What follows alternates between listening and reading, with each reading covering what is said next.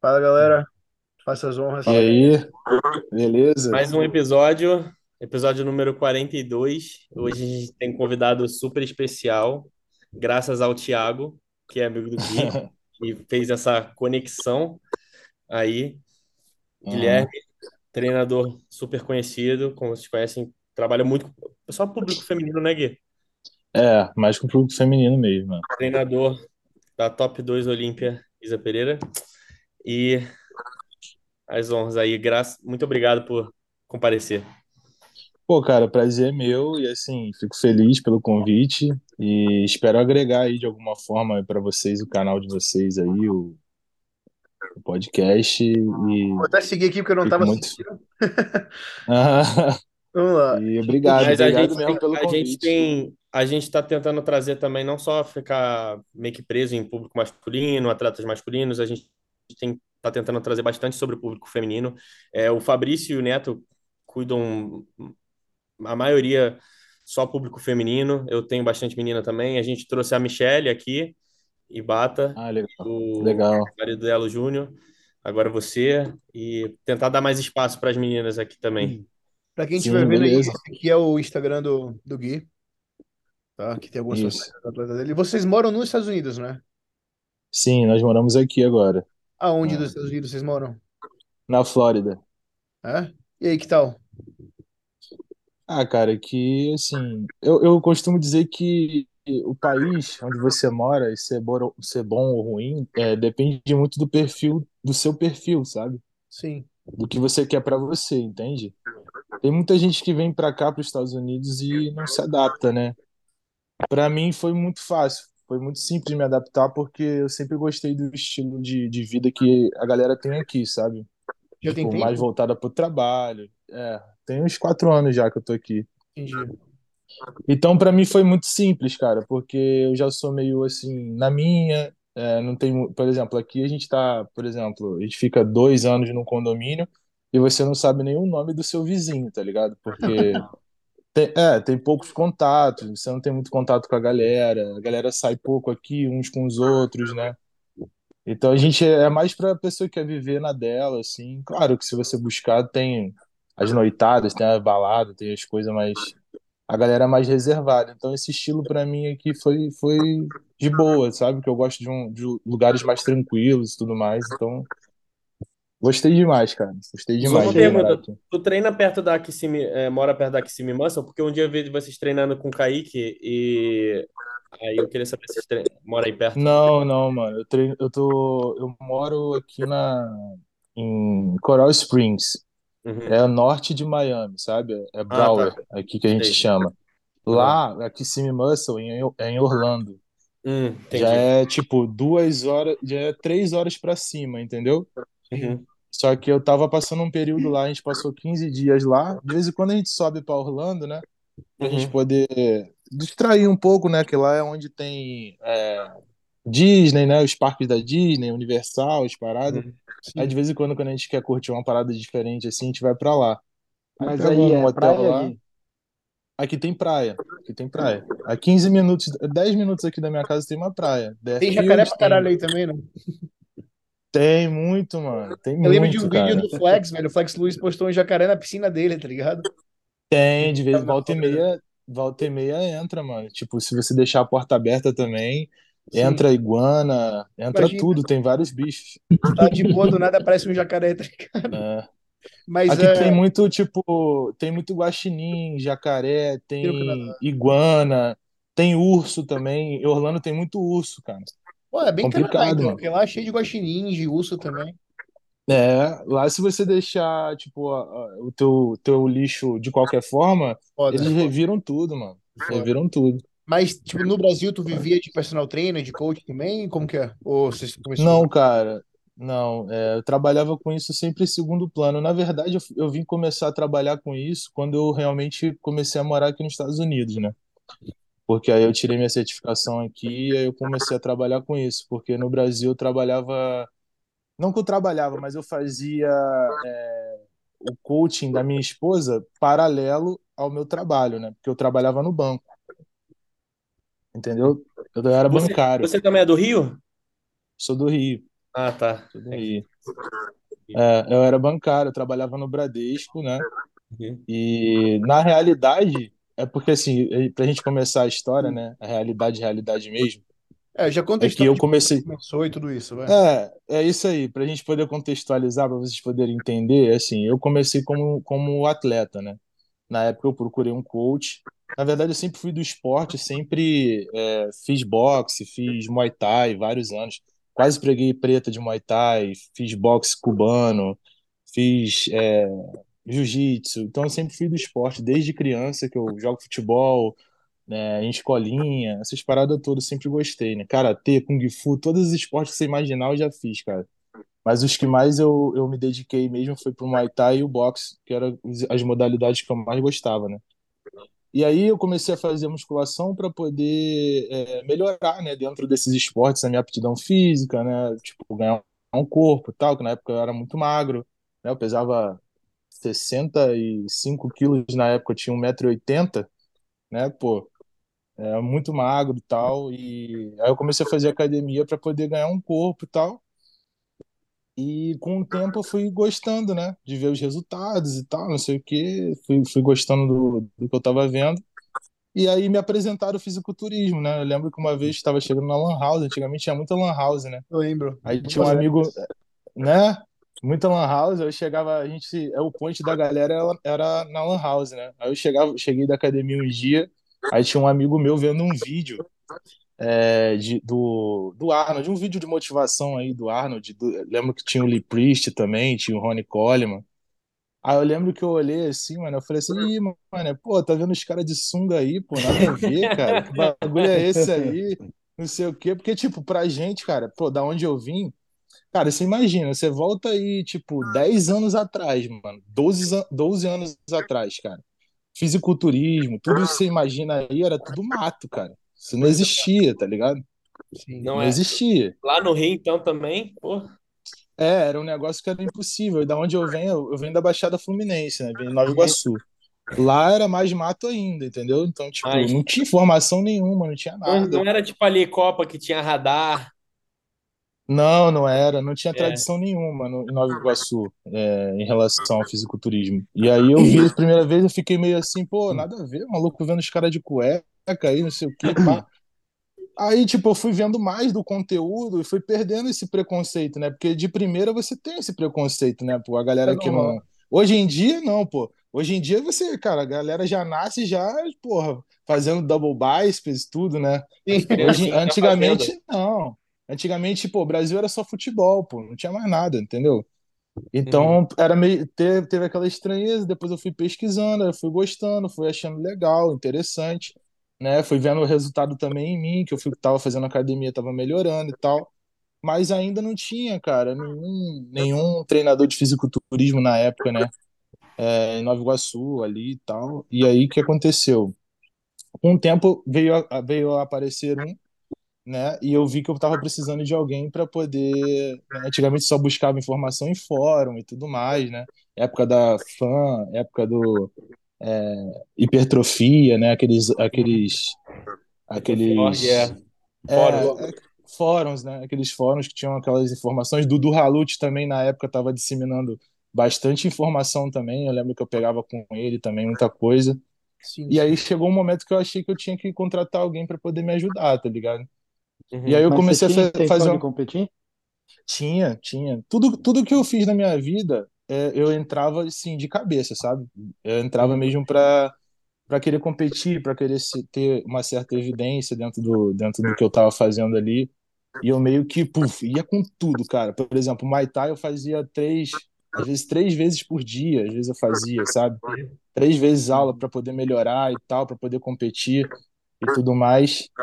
E chegou um momento que eu consegui encontrar um cara, né? O, o, as lutas ficaram insustentáveis, né? Você é, tentar conciliar luta com musculação, hipertrofia, vai ficando cada vez mais difícil, né? Você tem que se dedicar cada pesado. vez mais. É, começa a ficar muito pesado e tudo mais, e começaram a ficar cada vez mais insustentáveis, né? Manter as duas coisas. E aí eu comecei a fazer o coach com esse cara. E, pô, no início foi muito bom e tudo mais, só que, tipo, é, vou resumir, né? Porque senão ficou uma Uhum. coisa muito grande. Acabou que ficou uma parada que ele não tinha muito conhecimento na época, é, também ninguém tinha, né? Então acabou me instruindo de maneira errada e eu acabei, é, por exemplo, é, jogando a minha carreira no lixo. Tipo, tive vários problemas aí de saúde e tudo mais. E aí eu me desiludi um pouco com o fisiculturismo, mas tipo, sempre tava, porra, é, ali acompanhando, né, os campeonatos, no meio Uhum. dos caras treinando e tudo Nesse mais. momento ainda era você, só você, não tinha Isa ainda. Não, ela nem gostava, tá ligado, Aham. de treinar. Ela nem gostava e tal. E aí, tipo, à medida com que você vai deixando, fazendo com a coisa, a preparação ficando mais séria, você é, tem que ter uma regularidade maior. Então, tipo, sábado e Uhum. domingo, que era dia, às vezes, da gente sair pra comer uma parada, a gente, eu, pô, tinha que treinar. Aí treina primeiro, depois a gente sai, a gente faz alguma coisa. Aí ela, pô, tem que treinar dia de sábado também, que não sei o quê, pá, não sei o quê. Ela meio que não entendia, tá ligado? E aí, só que aí, tipo, com o tempo ela foi vendo a minha dedicação, foi vendo que eu tava mudando e tal. Infelizmente não rolou de eu competir na época, né? Porque tive esses problemas, tive um problema seríssimo de saúde na época, que tive que parar com tudo, foi um inferno na minha vida lá, Uhum. tive problema sério. E aí meio que me desiludi, sabe, de, de competir, mas a paixão por treinar, mano, eu nunca deixei até hoje, cara. Eu Mas sou é apaixonado por treino. esse problema que você tiver, que você teve, é algo que ainda reflete hoje em dia ou já foi resolvido? Não, já foi, cara, já foi resolvido. Eu tive uma aromatização muito forte, cara. Sim. Muito forte mesmo. É, tipo, grau 4, sabe? De, de, de aromatização, A assim, de, é, ginecomastia ficou de... forte mesmo? Hã? A ginecomastia ficou muito forte ou Não, não, não foi, não foi ginecomastia, foi acne mesmo. Eu tive muita Ah, acne, muita inflamação, tá ligado?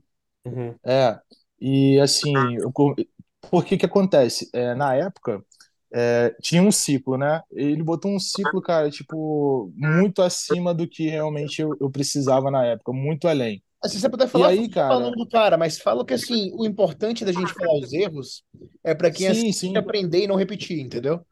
É, é tipo, é claro que toda essa experiência, apesar de ter sido horrível pra mim, me Te ensinou muito, ensinou tá? Me ensinou demais, tá ligado? o Porque que não fazer. É, o que não fazer e principalmente entender realmente o que que é o esporte, o que que é o fisiculturismo, sabe? É muito, é muito além do que você se encher de droga. Porra, É muito amém, além, tá amém. ligado? Então, eu, eu percebi isso logo cedo, porque, como eu te disse, eu, era um, eu sou um cara fanático por tudo que eu faço. Então, quando eu começo a fazer um negócio, eu quero ser o melhor naquilo que eu faço. Então, tipo, quando eu comecei com fisiculturismo, o cara me falava, mano, pra você crescer, você tem que tomar isso aqui, ó. Vai tomando, toma isso aqui, que é isso aqui que vai te deixar grande. Tá bom, vou tomar, mano, vamos tomando. Comecei a tomar. Aí, tipo, um, um dos perigos também que a galera sofre muito hoje, que eu sei porque eu sofri na época, é o seguinte: é o pitaco, tá ligado? O pitaco do amigo que faz Ouve ali, daqui, ouve do. dali, ouve de não sei quem. Então, então, tipo, quando eu comecei a, tipo, como na academia, assim, né? Você adquire, é engraçado que é meio que intuitivo isso, né? Você começa a ser respeitado dentro da academia de acordo com que você se dedica, com de acordo com que você vai treinando mais sério, a galera vai de, de, de fora vai te respeitando, vai te olhando, é uma galera que tá assim, por exemplo, é, numa pegada de treino mais pesado, voltado para competição, começa a trocar ideia com você, começa a se abrir porque vê que você tá realmente levando a parada a sério.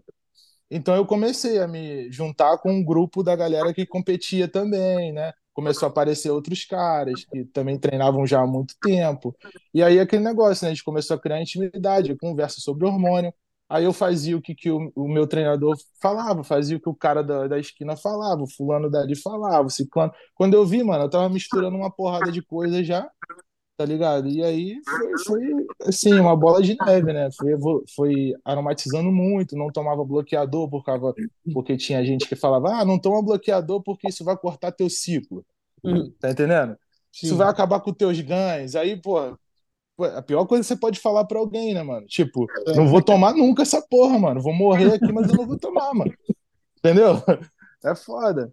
Então eu, eu tive uma, aroma- uma aromatização muito grande, tive um problema grande, foda mesmo com acne, muito forte mesmo, sabe? De tipo, é, de, de me impedir de treinar por um tempo. Aí eu tive que procurar um dermatologista, né, um endócrino mesmo, porque eu estava fazendo só um acompanhamento com um coach que tinha pouco recurso, tinha pouco, pouca informação, né?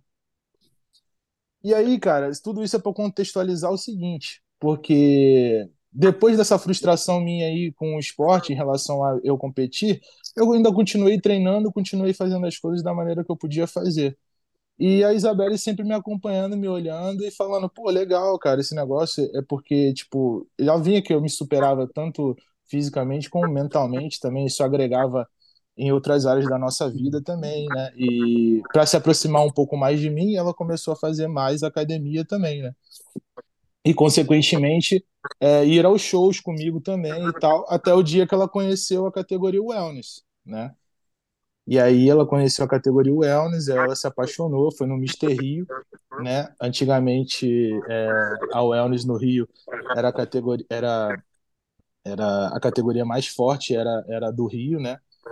Porque originalmente foi criado no Rio de Janeiro pelo pelo Gustavo, né? É isso aqui, então, né? 2015? 2015. É, esse daí foi a primeira competição dela. Mas é, essa, esse, esse momento que eu tô falando agora foi num Mister Rio, acho que de 2013 ou 2014, alguma coisa assim. Sim. Não, antes aí, aí ela viu a categoria, ela viu a categoria, aí ela, tipo, se apaixonou. Aí ela falou, pô, será que eu posso tentar um dia fazer isso aí? Aí eu falei, pô, cara, talvez você possa, mano. Você acha que você tem é, condição de fazer? Aí ela falou assim, pô, acho que eu quero tentar tá ligado? Eu falei assim, ah, então vambora, mano. Tipo, beleza. Aí a primeira coisa que eu fiz de forma sensata, né, foi procurar um treinador, né, mano? Porque, assim, eu sabia de dieta, já sabia de treino, lia muito, estudava muito, só que eu não queria cometer o mesmo erro é, que eu não queria que ela cometesse o mesmo erro que eu cometi. Eu não ia fazer as coisas de orelhada com ela, tá ligado? Então, tipo, foi procurar realmente um cara que tinha, tinha experiência com, com atletas femininas e tudo mais. Peguei um cara na época que era referência. É, Você também era árbitro. conhecido? É, ele, ele é conhecido, ele assim, hoje em dia ele não, não acho que ele não trabalha mais com o wellness, mas na época era o Léo Nabuco, não sei se vocês conhecem. Não conheço, é que eu sou do não Rio, que eu conhecia. É, é, cara, eu tô falando isso, tipo, são muitos anos atrás, tá ligado? É uhum. papo de oito anos atrás, tá ligado? Uhum. E aí a gente recorreu a ele para poder é, fazer o primeiro campeonato. Aprendi muito com ele, né? É, até porque ele era árbitro também da federação, então ele me ensinou muitos conceitos, né? E montou a dieta, montou o treinamento. A gente fez um off, ela ganhou massa muscular muito rápido na época. Só que ainda assim, cara, tipo, por exemplo, eu sabendo as coisas que eu sabia, eu via que o, pro, o protocolo, assim, tava equivocado, tá ligado? Sim. Bem equivocado. Eu olhava e falava assim, tipo, tem, tem alguma coisa que tá errada aqui ainda. É, é, não, tá, tipo, muito errado, tá ligado? Por mais que a intenção do cara fosse muito boa, tá ligado? Ainda tinha muitas coisas erradas. Sim. E eu sabia, tá ligado? Então, tipo, pra menos. eu tava com. Pra, pra bem menos. Pra, tipo, pra muito menos, tá ligado?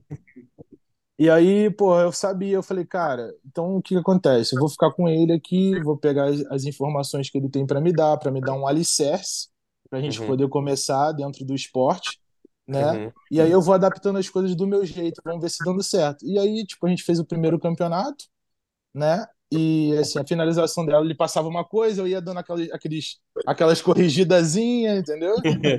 pra, tipo, pô, eu sabia que tinha muita coisa que tava é, tipo, too much, né? Muita coisa, tomando muita coisa para tomar, Sim. que não, não, não, era necessário, eu dava ajustadazinha lá. E o primeiro campeonato dela, cara, ela já ficou, já tirou segundo lugar, sabe? No Ilha Top Fitness, que foi esse campeonato aí que ela most, que mostraram a foto, uhum. né? Que de 2015. E ali, cara, quando eu vi ela competir ali, que ela subiu no palco, mano, que eu olhei assim, eu tenho um negócio, um feeling muito grande, sabe, para atleta assim. Eu consigo ver quando o atleta realmente ele tem um potencial, tipo, foda, tá ligado?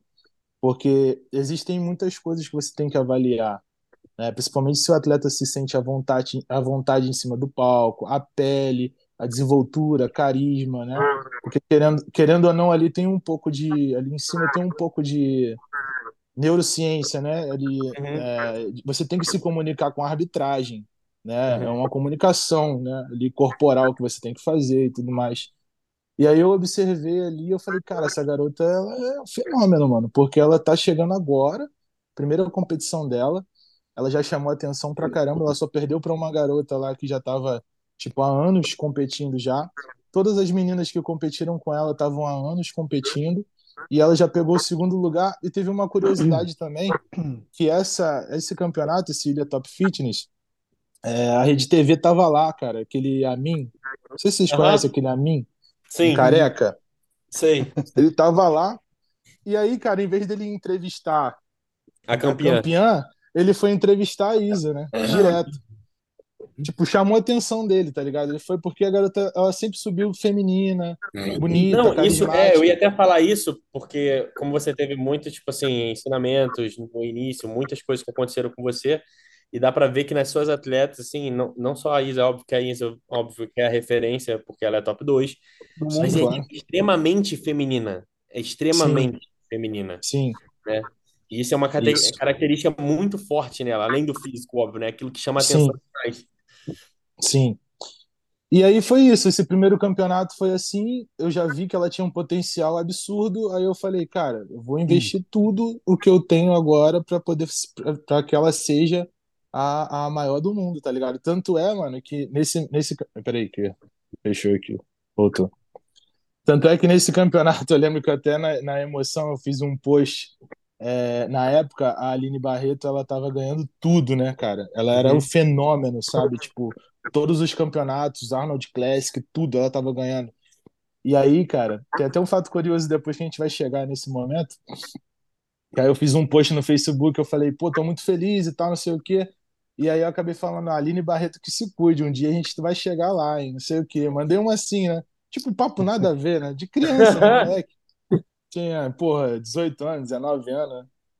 Aí, aí acabou que no, no futuro, né?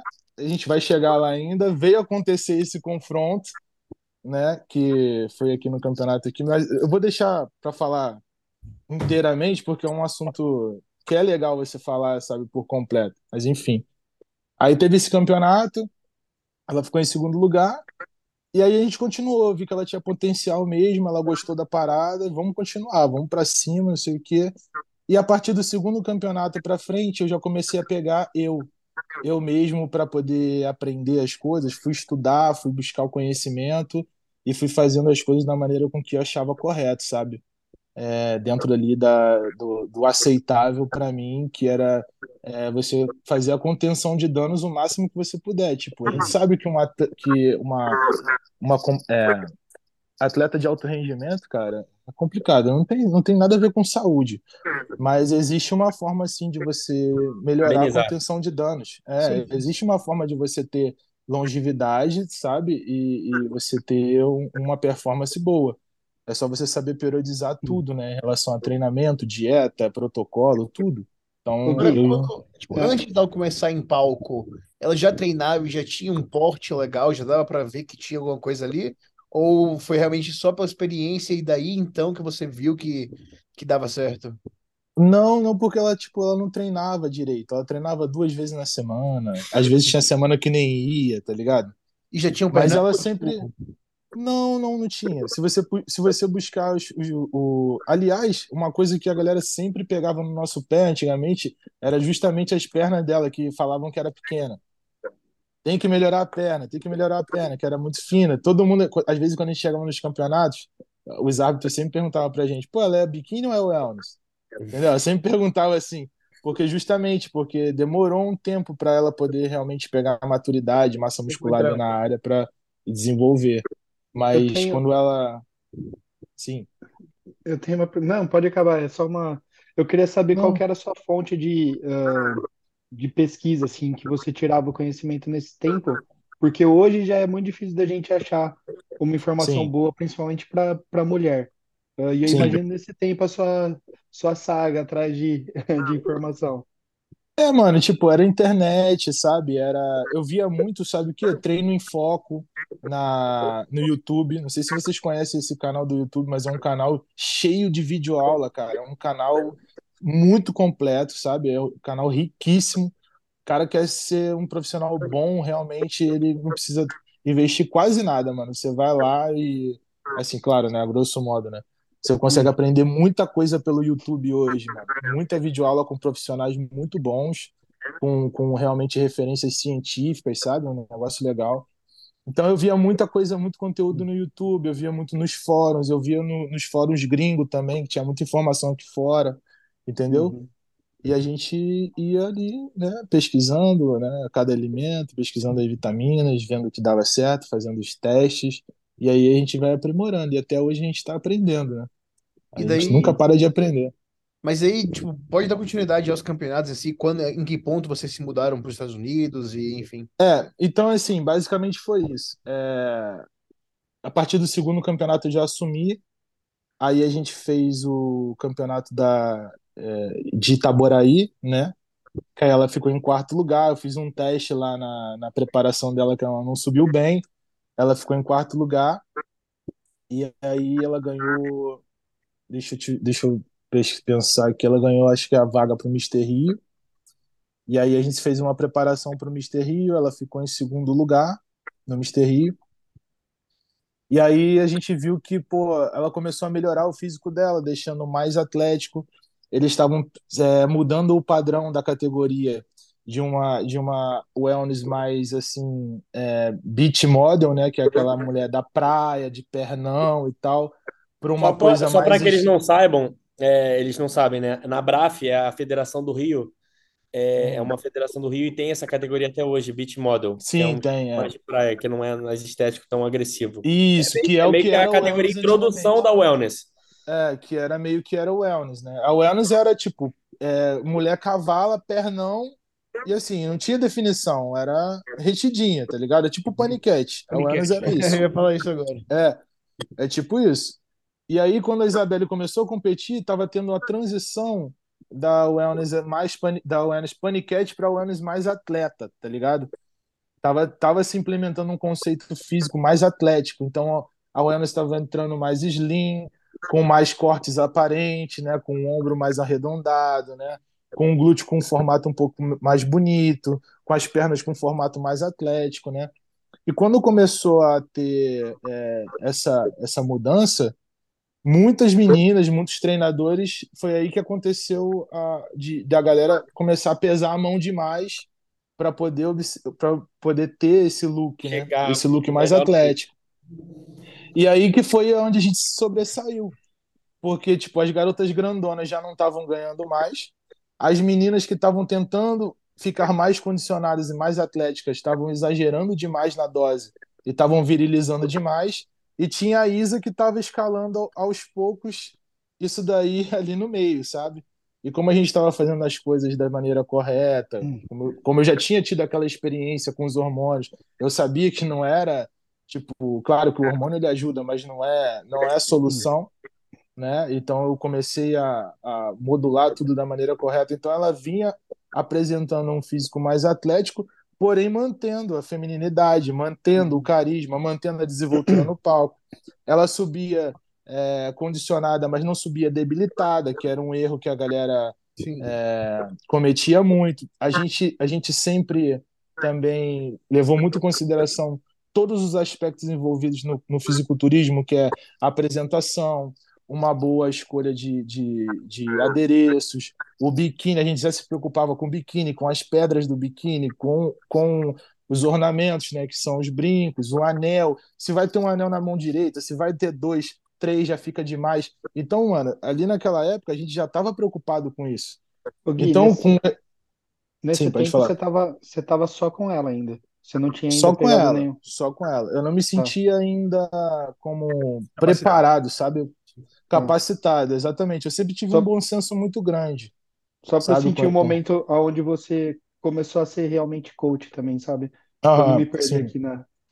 Sim. E aí foi isso. A gente já estava se preocup... eu já estava preocupando, ela também, ela sempre foi muito preocupada com isso, nos mínimos detalhes, em aperfeiçoar eu via que as meninas pecavam muito em andar de, de, sandália, salto alto, não sabiam andar direito, sabe? E aí a gente tava, praticava muito isso. Hã? O Fábio falou alguma coisa, não? Não, é, é, o, é o Fábio. Pô, ah, tá. Ah, tá, tá, beleza. Se puder, muta enquanto tu não fala, Fabri. Não, tô tranquilo. E aí, cara, o que acontece? É, foi, foi acontecendo. Aí ela foi pegando o quarto lugar, pegou no Itaboraí quarto lugar, depois ela pegou segundo lugar. Posso esquecer de um campeonato ou outro, mas eu vou falar dos mais importantes, Uhum. entendeu? Ela ficou em, um- em segundo lugar no Mister Rio. Aí a gente começou a, como a gente já analisava todos os fatos, eu falei, cara, o teu físico ele tá precisando de alguma coisa que tá faltando é, para deixar ele mais simétrico, mais assim harmonioso. E a gente viu que ela precisava do silicone, sabe? Porque quando ela fez é, uma- as preparações, ela entrava mais condicionada, o peito dela, o seio dela foi quase todo embora, sabe? Né? Uhum. Então ficava muito liso. Então, para dar um aspecto mais feminino, né, a gente come... foi lá e investiu no silicone também para ela. Aí como colocamos o silicone e tal, demos um tempo para ela descansar, aí já voltamos num campeonato que teve lá na, Mali- na Marina da Glória. Eu não, eu não lembro, acho que era é, Rio Show, alguma coisa assim, não me lembro. E aí ela já voltou ganhando, que foi a primeira vez que ela ganhou. Teve um campeonato anterior a esse também, que foi no Petrópolis, que ela pegou segundo lugar. Então ela sempre ficava assim, segundo, eh, uma vez ela pegou quarto, mas ela sempre batia na trave. Sempre faltava alguma coisa, sabe, para ela. E aí uns falavam que era volume, outros falavam que era eh, mais maturidade muscular, enfim. E aí a gente colocou silicone, fizemos uma preparaçãozinha e tal, aí jogamos ela nesse Rio Sport, acho que foi Rio Sport Show, lá na Marina da Glória. Aí ela ganhou, finalmente ela ganhou o primeiro show dela.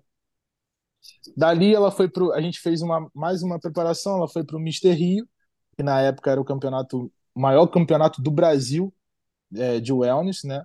Ela foi pro Mister Rio, eu já me sentia, sentia que ela estava capacitada, porque antigamente a gente só fazia copinha, né? Eu tentei o Mister Rio uma vez, mas a gente focava mais em Copa, porque na minha cabeça não fazia sentido você tentar um estadual, sendo que você não venceu nenhuma Copa, né? A Uma gente sempre regional. fala isso também. A é. gente fala muito sobre Tipo, isso aqui, pra mim não fazia sentido. dia, porque hoje em dia é muito fácil, o pessoal já quer, tipo assim, Pro Qualifier. Quero Pro Qualifier. É, Quero... mano, tipo, Tem uma escada, antigamente né? não tem degrau tem uma escada de você ficar Tem, subindo tem. os campeonatos. Então a gente fala muito sobre isso e é muito legal você falar, porque mostra que desde cedo até vocês já tinham já essa mentalidade do tipo, pô, vou no É, campeonato, mano. eu nem ganhei aqui ainda. É, tipo, por vários motivos, né, cara? É, isso, eu, isso, eu- isso eu vejo que é uma dificuldade até hoje de muitos treinadores e muitos atletas também de saber escalar dentro do esporte. A galera tem muita dificuldade ainda de entender isso. Principalmente a gente tem que entender que a cada campeonato que você faz, cara, eu imagino, na minha cabeça, eu imagino um risquinho que você faz ali na tua saúde, tá ligado? É Uhum. menos um cartucho que você tem. Imagina que cada campeonato que você fizer na tua carreira, é, você pode se, te amadurecer fisicamente, mas vai te debilitar também é, fisicamente ali, tá ligado? Então é uma parada que, ao mesmo tempo que dá maturidade muscular, também te tira um pouco da saúde. Então você tem que saber regrar, você tem que saber dosar, e principalmente você tem que saber escolher o campeonato que você vai ir, cara. Uhum. Sabe? Para você não desperdiçar saúde, dinheiro à toa. Então, isso era uma coisa que eu já tinha na época na minha cabeça. Então a gente fez várias copinhas até a gente chegar realmente no campeonato estadual ali e ela finalmente veio a ganhar um campeonato estadual. Aí eu falei, pô, agora nós vamos pro brasileiro, cara. Vamos pro brasileiro, né? Na época, eh, nunca tivemos, assim, ela ganhou essa, essa Copa aí do Rio Sport Show, eh, na Marina da Glória, depois ela ganhou o Mister Rio, tudo sem, sem patrocínio, sem nada, sem nenhuma ajuda, sem nada. Na época, isso daí, ter patrocínio era luxo, sabe? Era uma parada que era para muito poucos, muito poucos mesmo. Mesmo assim, nem se compara com os patrocínios que tem hoje, né? Então eu, a gente bancava tudo no nosso bolso, e tudo mais. E subiu o Mister Rio, ganhou, aí a gente foi pro primeiro campeonato brasileiro dela, que foi no em Ribeirão Preto, na época. Foi em 2017, se não me engano. 2016 ou 2016, acho que foi 2016. Não, acho que foi 2017. 2017. A gente foi para esse campeonato brasileiro, desacreditado, assim, é, mais para querer saber aonde a gente estava em nível do que realmente, assim, tipo, claro que a gente faz todo o campeonato, toda a preparação a gente faz para querer vencer, né? Mas nesse campeonato em específico, como o nível era muito alto no Brasil das wellness, e pô, o campeonato brasileiro antigamente era o Mister Olímpia de hoje, tá ligado? Uhum. Porque eram as melhores do Brasil E, pô, só a gente realmente que tem um investimento grande, né, capacitado para estar ali e tudo mais, com tempo de, de, de preparação. A Isabelle acho que tinha que três anos que competia, só dois anos. E aí fomos para lá, cara, com a cara e com a coragem, né? Eu trabalhando no banco, virado, né? Tendo que sair de lá já com um avião, já descendo no Rio de Janeiro, já indo direto pro meu trabalho virada, né? Porque Uhum. antigamente o show era o dia inteiro, né? Rolava o dia inteiro, acabava meia-noite, uma hora da manhã às vezes, Sabe? Mister Rio era, pô, só de mês física às vezes dava 70 atletas, mano. É muito, é muito cheio, mano. Ah, hoje em dia não mudou muita coisa. Tanto que agora eles separam em dois dias. Já É, teve mano, é muito, duas horas da manhã muito. lá. O wellness, cara, o wellness era tipo 20, 30 atletas cada divisão, cada categoria, cada altura, sabe? Era um negócio bizarro, biquíni, era- cara, era o dia inteiro. Já aconteceu de eu chegar, tipo, 10 horas da manhã no campeonato e sair de lá uma hora da manhã, mano. Foda, Tá velho. ligado? O dia inteiro lá, mano, porque roda o dia inteiro. E lotado, tá? Era lotado, lotado, não tinha lugar pra sentar, era um negócio. Era Era ainda no, legal. no Tijuca, lá no Tijuca? Era, era. Tijuca Tênis Ainda é até hoje. É. Aí a gente foi lá pro brasileiro e Que ano foi brasileiro? ela.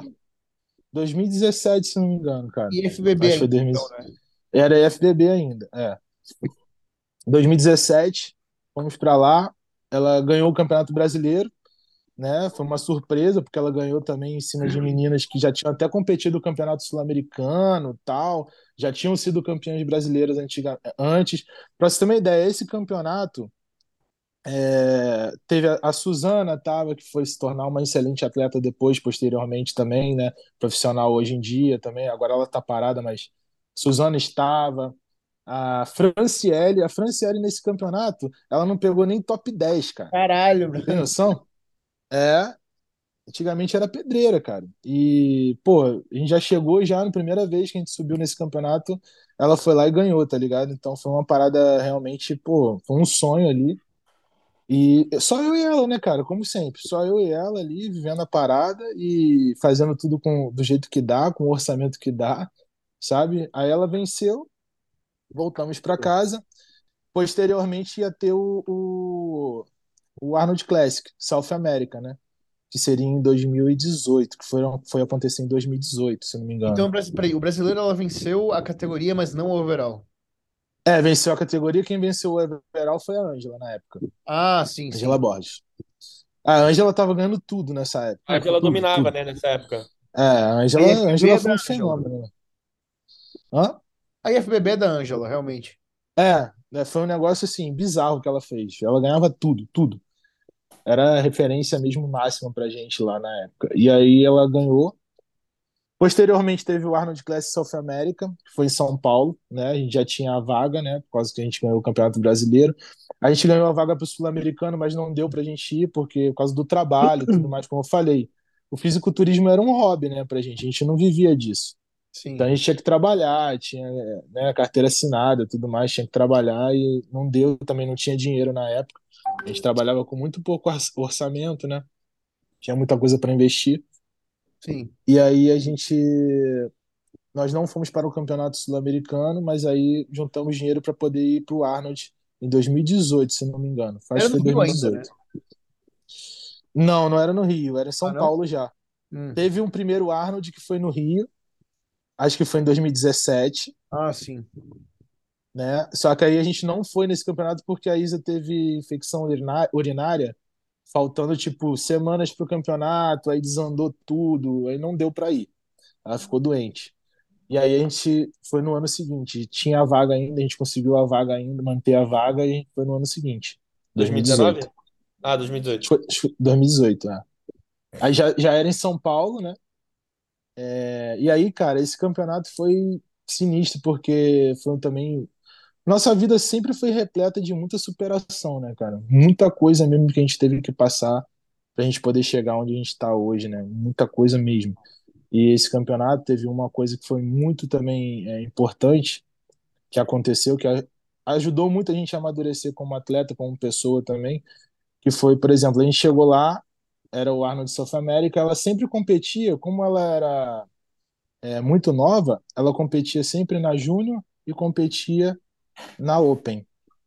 Né? Porque na minha cabeça ela, tipo, se ela tem 20 anos, 19 anos, ela é júnior. Se ela ganhar a Open, ótimo. Mas a obrigação, entre aspas, da gente era ganhar a júnior. Porque a gente estava disputando com as meninas da mesma idade que ela, entendeu? Sim. Com o mesmo grau de maturidade, o mesmo grau de treinamento. Então a gente sempre fez assim, sempre fazia essa dobradinha. Uma para a gente é, realmente disputar ali e a outra para ver a gente, aonde a gente estava dentro da categoria, entendeu? Que nível a gente tinha ali. E aí ela sempre subia. Aí subiu na. É, botei ela para competir na Júnior, do Arnold Classic, e na Open. Fomos para lá, beleza, tudo bem. Cara, deu um problema com. No dia da competição, que ela foi subir na, na Júnior, era, eram dois dias de competição, sexta-feira e sábado. A sábado era Open, sexta-feira era Júnior. Deu um problema lá danado, mano, com a logística, né? É, por conta do engarrafamento, a maquiagem Paulo. atrasou. Cara, maquiagem atrasou. A pintura atrasou. É, pô, a gente se perdeu, cara. O pavilhão era para entrar em um, a gente entrou em outro pavilhão. Cara, eu sei que foi um negócio de maluco. A gente ficou correndo pela, pela, pela feira, igual um doido. Até que finalmente, cara, a gente achou a entrada do campeonato. Quando a gente chegou lá, mano, a Isabelle tava de boa. A gente, ela veio andando, correndo, pintada pela rua de biquíni, eu e ela, mano, tá ligado? Pra encontrar o pavilhão. Quando ela chegou, cara, a categoria dela já tinha subido, tava descendo do palco, ela chegou de bob no backstage, botando a sandália. Aí eu- a, a, a mulher que tava prestando, que tava coordenando lá, ela falou: Ó, sua categoria acabou de descer. Aí eu falei: Pô, cara, não tem como botar ela não, e tal, não sei o quê. Aí ela falou assim: Pô, não tem, infelizmente, porque agora já desceram e tal. Que foi, inclusive, a categoria que a Gisele, Gisele Machado, ganhou na época. Ela ganhou a, a categoria júnior do Arnold Classic South America nesse campeonato. Ia ser a Isa contra, contra a Gisele esse campeonato. E acabou que a Gisele ganhou. A Isa não subiu, a Gisele ganhou. No Júnior. Cara, nesse dia, na Júnior, na Júnior, isso sexta-feira.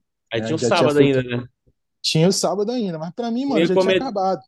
É, É, porque, tipo, o que que acontece? Eu fiquei muito. Foi a primeira vez que, assim, porra, eu sempre fui um cara que me cobrava muito, sabe? Cobrava muito, tanto a mim quanto a ela. Sempre cobrei muito. E, tipo, eu admitia perder pra qualquer um, mas perder pra mim mesmo, sabe? Foi uma parada muito dura, mano. Então ali, eu achei que foi muita falta de responsabilidade minha, de coordenação, de planejamento. Então, porra, eu não perdi pra ninguém, a gente perdeu pra gente, tá ligado? Isso pra mim, porra, me doeu demais, mano. Sério mesmo, foi uma parada que eu fiquei um tempo pra digerir, assim. E aí, né, aquele negócio, é, é nessa hora que a gente tem que ter ali uma pessoa forte mesmo do lado e, e realmente. pra- é, é legal que essa cumplicidade que tem entre eu e ela, entre treinador e, e também ser marido e mulher, é que quando um é, tá fraco, o outro vai lá e bota o outro pra cima, tá ligado? Sim, sim. E por mais que às vezes eu tenha é, é, a característica de ser um cara mais forte, mais perseverante e tal, é, existe um momento que a gente desaba também, né, cara? Que a gente fica triste e que a gente fica pra baixo. E nessa hora ela foi muito forte, tá ligado? Ela falou pra mim, pô, é, tu tá aí, pô, preocupado e tal, é, tá mal aí, é, porque a gente perdeu o campeonato, que a gente não conseguiu subir, ainda tem amanhã, pô. Entendeu? Ainda tem a Open, não acabou e tal. Não, vamos continuar, vamos lá.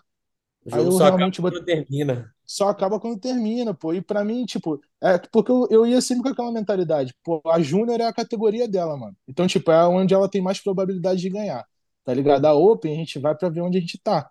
Então, pra mim, tipo, ter perdido a Open, e assim, com todo respeito a Gisele, claro, né? A gente só ia saber o resultado é, estando lá no palco confrontando, mas eu tinha uma convicção que ela ia vencer o campeonato, tá ligado? A Júnior.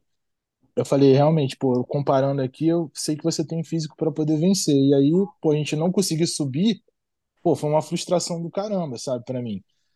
E aí ela falou, não, vamos embora lá e tal, não sei o que, vamos lá. A gente foi pra academia, fez mais um treino, lá ela se hidratou, É, não tanto, né, porque ela já ia competir no dia seguinte, fizemos as manobras lá de, de finalização. E aí, cara, como, como se não bastasse isso, né, a gente chega no backstage, e ela vai pintar de novo, né? Porque pinta lá já, né? A gente já tava pintando lá já.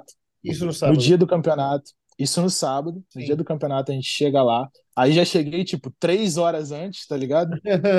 É, três horas antes. A equipe de pintura já estava dentro do campeonato dessa vez, porque da outra vez estava em outro pavilhão. Aí os atletas tinham que sair de um para outro. Já nesse dia já estava dentro do campeonato. E a gente fez a pintura lá.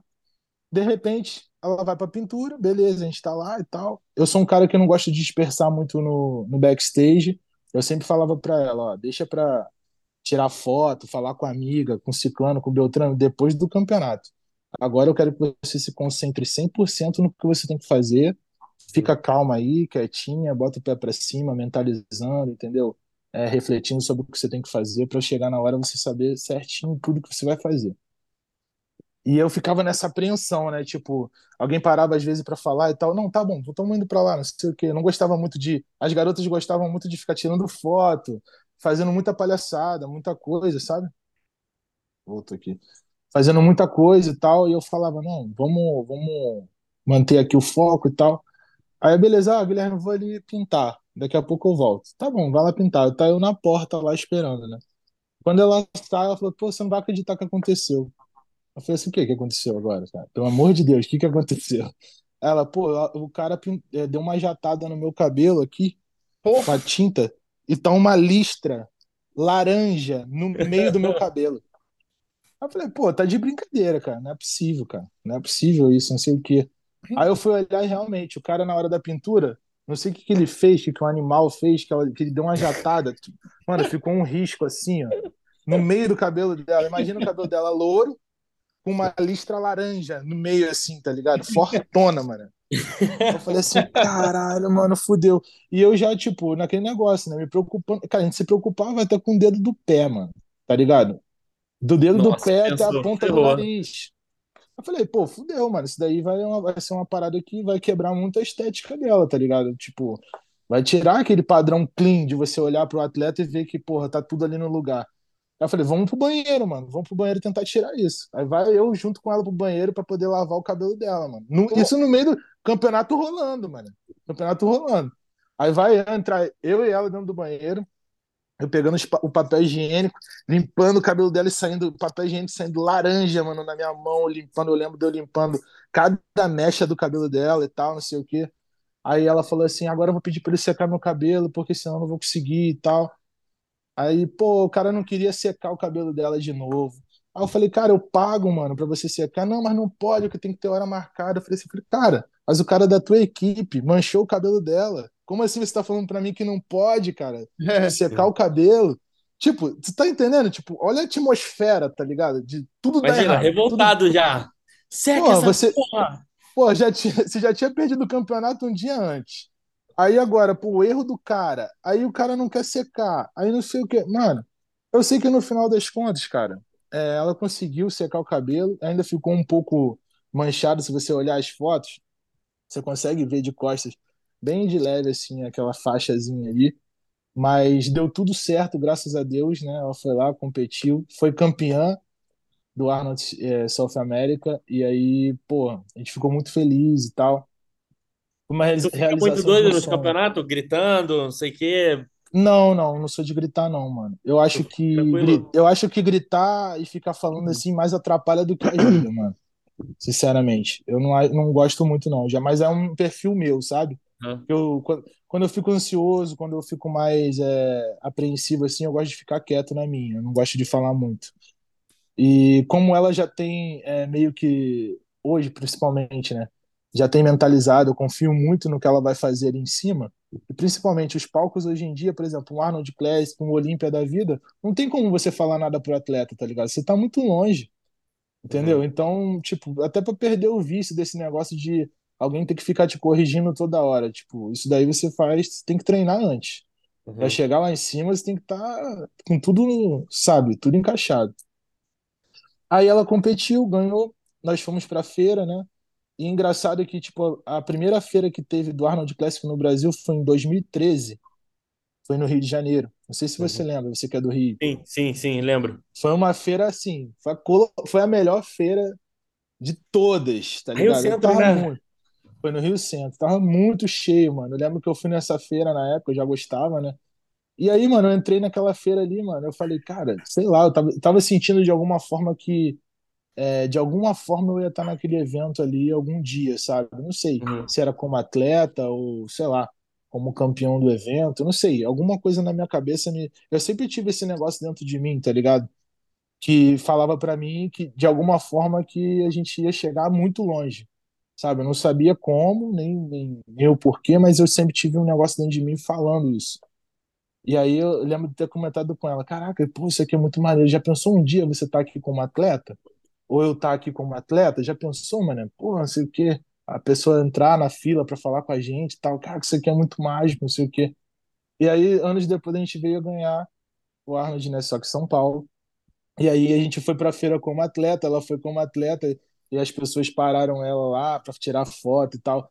Então aquilo vem na minha cabeça, né? Tipo, todo mundo tem um começo, né, mano? E a gente nunca sabe, né, é, como que a gente vai é, chegar lá um dia, se a gente vai chegar lá um dia, mas acho que os, os sonhos eles se realizam quando a gente corre atrás, mano. E aí foi a primeira realização mesmo de um sonho nosso de ganhar um campeonato Arnold Classic. Aí a gente ganhou, na época, a gente não ganhou o overall desse campeonato, quem ganhou foi a Vivi Winkler. E aí a gente ganhou o direito que estavam dando o, foi assim que recém assim esse Arnold Classic do, de São Paulo foi assim que teve a divisão entre a NPC e a IFBB. E aí estavam dando direito de pegar o Procard, não era um negócio assim? Isso. Aí o que aconteceram? Abriram a IFBB Elite Pro dentro Uhum. da IFBB, Eu entendeu? E a, o Arnold South America ainda fazia ainda fazia parte da IFBB na época.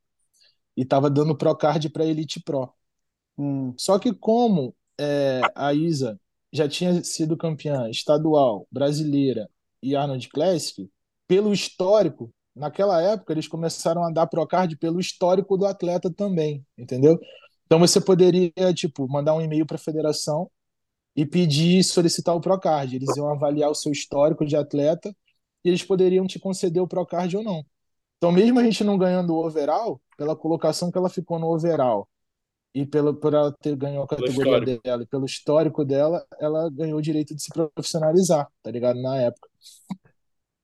E aí, pô, a gente ficou muito feliz, né, cara? Porque é um status, né? Querendo ou não, chama a atenção a mais das empresas, da- das pessoas que querem investir em você e tudo mais. A gente sempre teve essa visão. E aí a gente ganhou o direito de se profissionalizar. E já vimos o, o primeiro campeonato, né? Que ia ser no Paraguai e Sul-Americano. A gente já ia estrear já no Campeonato Sul-Americano profissional, na época. Que ia ser no. Paraguai. Quem, é, quem que ganhou o overall nesse Arnold que ela, que ela foi campeã? Winkler Vivi, falou. Vivi Ah. E quem foi da categoria dela? De famoso assim hoje em dia? Ah, cara, eu não É que lembro, tem mano. alguém. Eu sei que a, a Suzana, Ah, Suzana Suzana do tava, Rio também. É, ficou em É segundo. porque eu lembro que Eu você não falou lembro bem. alguma coisa da Aline Barreto, não, já, não sei se já chegou nesse ponto ou se é só depois. Não, não, tá longe. Ah, então É o que eu tranquilo. te falo, tranquilo. cara. É, cara, é- eu tenho que simplificar muito, que é muita história, mano. É Não, mas muita pode história, tá contar, velho. ligado? Tá, tá bom ouvir. Não Tá é. ouvir. E quantos, quantos campeonatos vocês fizeram no Pro da Elite Pro antes de mudar, migrar, assim? Cara, a gente fez acho que uns cinco campeonatos. Cinco ou seis campeonatos antes Uhum. de, antes de migrar. E aí, cara, foi assim. A gente, até ela se tornar profissional, isso daí, esse tempo todo aí, demoraram uns cinco anos. Vamos supor, quatro a cinco anos, assim. É, até o dia que ela realmente pegou o Procard dela no, no Arnold Classic. Por, por a gente sugerir, né? E aí, cinco anos. A gente nunca teve um patrocínio, uma ajuda de nada. Tudo quem bancava era eu e ela, né? E a minha mãe, que ajudava a gente, que era a nossa família, né? Ajudava a gente ali com as despesas, né? Com as passagens de avião tal. A gente fez esse campeonato em Ribeirão Preto. Pô, foi um gasto do caramba na época, eu lembro. E a gente apostou muita coisa nesse campeonato e tal. E aí, cara, eu tava, com, eu tava é, nesse momento, quando ela se tornou profissional, eu falei pra ela, eu falei, cara, olha só, vamos fazer o seguinte, você tá chegando num momento onde conciliar o teu trabalho com, com ser atleta já não tá dando certo, entendeu? Porque que acontece? A rotina da Isa era muito pesada, mano, muito pesada mesmo. Ela acordava quatro e meia da manhã para fazer o cardio dela, E assim, quatro e meia da manhã na Baixada Fluminense é um breu, tudo escuro, tá ligado? Você não consegue ver uma alma na tua frente assim, né? Um, palmo na frente do teu nariz tu não consegue ver. Então, tipo, era impossível. A gente não tinha esteira, esteira era artigo de luxo, pô. Porra. Esteira, bike, isso era artigo de luxo, esquece, você nunca vai ter. Dentro de casa não tinha. A gente mal conseguia pagar uma Smart Fitness, tá ligado? Mal a gente pagava uma Smart Fitness. A Smart não estava aberta. Na rua nunca pode andar, né? Senão você não volta. Quatro e meia da manhã, uma mulher sozinha andando na rua, irmão, não volta para casa, nunca. Então o que, que ela tinha que fazer? É, a gente dava sorte que a gente morava num, num prédio de 15 andares. Então, para fazer o AED dela, o aeróbico em jejum, ela subia e descia as escadas, né? Quatro e meia da manhã, cara. Então, ela fazia o card dela quatro e meia, cinco horas da manhã. Para umas seis horas, assim, ela tá saindo de casa, seis e pouca, para chegar, chegar no centro do Rio às oito. Então, ela pegava metrô, pegava trem, tá ligado? Para ir lá pro centro do Rio, porque ela trabalhava numa empresa de é, contabilidade lá no centro do Rio, chamada Refer né, que ela tinha arrumado um estágio lá, que ela fazia contabilidade na época. Não tinha nada a ver com fisiculturismo. Fazia contabilidade. Então, ela chegava lá 8 horas da manhã e tal, trabalhava o dia inteiro até as 4, 5 horas, voltava às 6 horas, pegava esse horário do rush de novo, chegava em casa às 8, 7 e pouca, 8 horas, assim. É, 8 e pouca, por aí. Depois ia para a faculdade, voltava da faculdade, Aí ela voltava da faculdade tipo um pouco mais cedo, antes da aula acabar, para dar tempo de ir para academia, porque a academia, é, a Smart Fit fechava às 11. Então a gente chegava na academia assim por volta de 10, 10 e 10 da noite e treinava até a hora da academia fechar, tá ligado? E essa era a rotina dela todos os dias, tá ligado? Para chegar em casa ainda 11 da noite, fazer marmita, preparar tudo, fazer, é, pô, lavar cabelo, não sei o que, não sei o que lá, papapá, papá. Então, mano, era uma rotina muito pesada, tá ligado? A garota, em época de competição, cara, ela parecia um zumbi. Era um E vocês zumbi ainda, mesmo. e vocês, e o pessoal aí só querendo competir com patrocínio. Toma aí a Pois é. rotina para virar pro. Virou Ah, não, sim? Nem competiu Não, virou, é, pró. não, não, não tinha, não tinha nenhuma albumina de graça, tá maluco, nunca tivemos. A gente, graças a Deus, sim, cara, nessa, nessa, nesse meio tempo aí, a gente tem muitos apoiadores nesse sentido de seguinte, por exemplo, que, que estão até hoje conosco. Acho que só uma pessoa está até hoje conosco, mas a gente teve muitas pessoas que nos apoiaram nessa, nessa jornada, dando o que tinha, tá ligado? Por exemplo, um serviço, às vezes uma estética, tá ligado? Uhum. É, uma permuta, às vezes um cabelo, né? Tipo, louro gasta muito, então às vezes, tipo, tinha uma permuta de negócio de cabelo, mas na época não tinha essa visibilidade que tem hoje, não tinha essa, esse, esse know-how que tem hoje, tá ligado? Do- das empresas com o Instagram. Então a galera precisava, fazia mais para ajudar mesmo ela, sabe? Então a gente teve umas pessoas que com permuta, né? Mas nada dinheiro, assim, né? Ajuda de custo, não. Né? Teve a gente até, a- até o, o nosso médico, o Dr. Rony Cipriano, que está com a gente até hoje, ele na época foi um dos que nos estendeu a mão, porque a consulta dele era muito cara, né? O endócrino, e a gente precisava de uma, de uma, de um acompanhamento desse nível, né? Para poder acompanhar as taxas dela, tudo direitinho, para ver se está tudo certo, né? Para poder ter uma longevidade bacana dentro do esporte. Porque esse esporte, cara, é sobre isso, mano. Não é sobre, sobre quem chega rápido, tá ligado? É sobre quem chega longe. Essa é a parada. Você não tem que chegar rápido, mano. Você tem que chegar longe.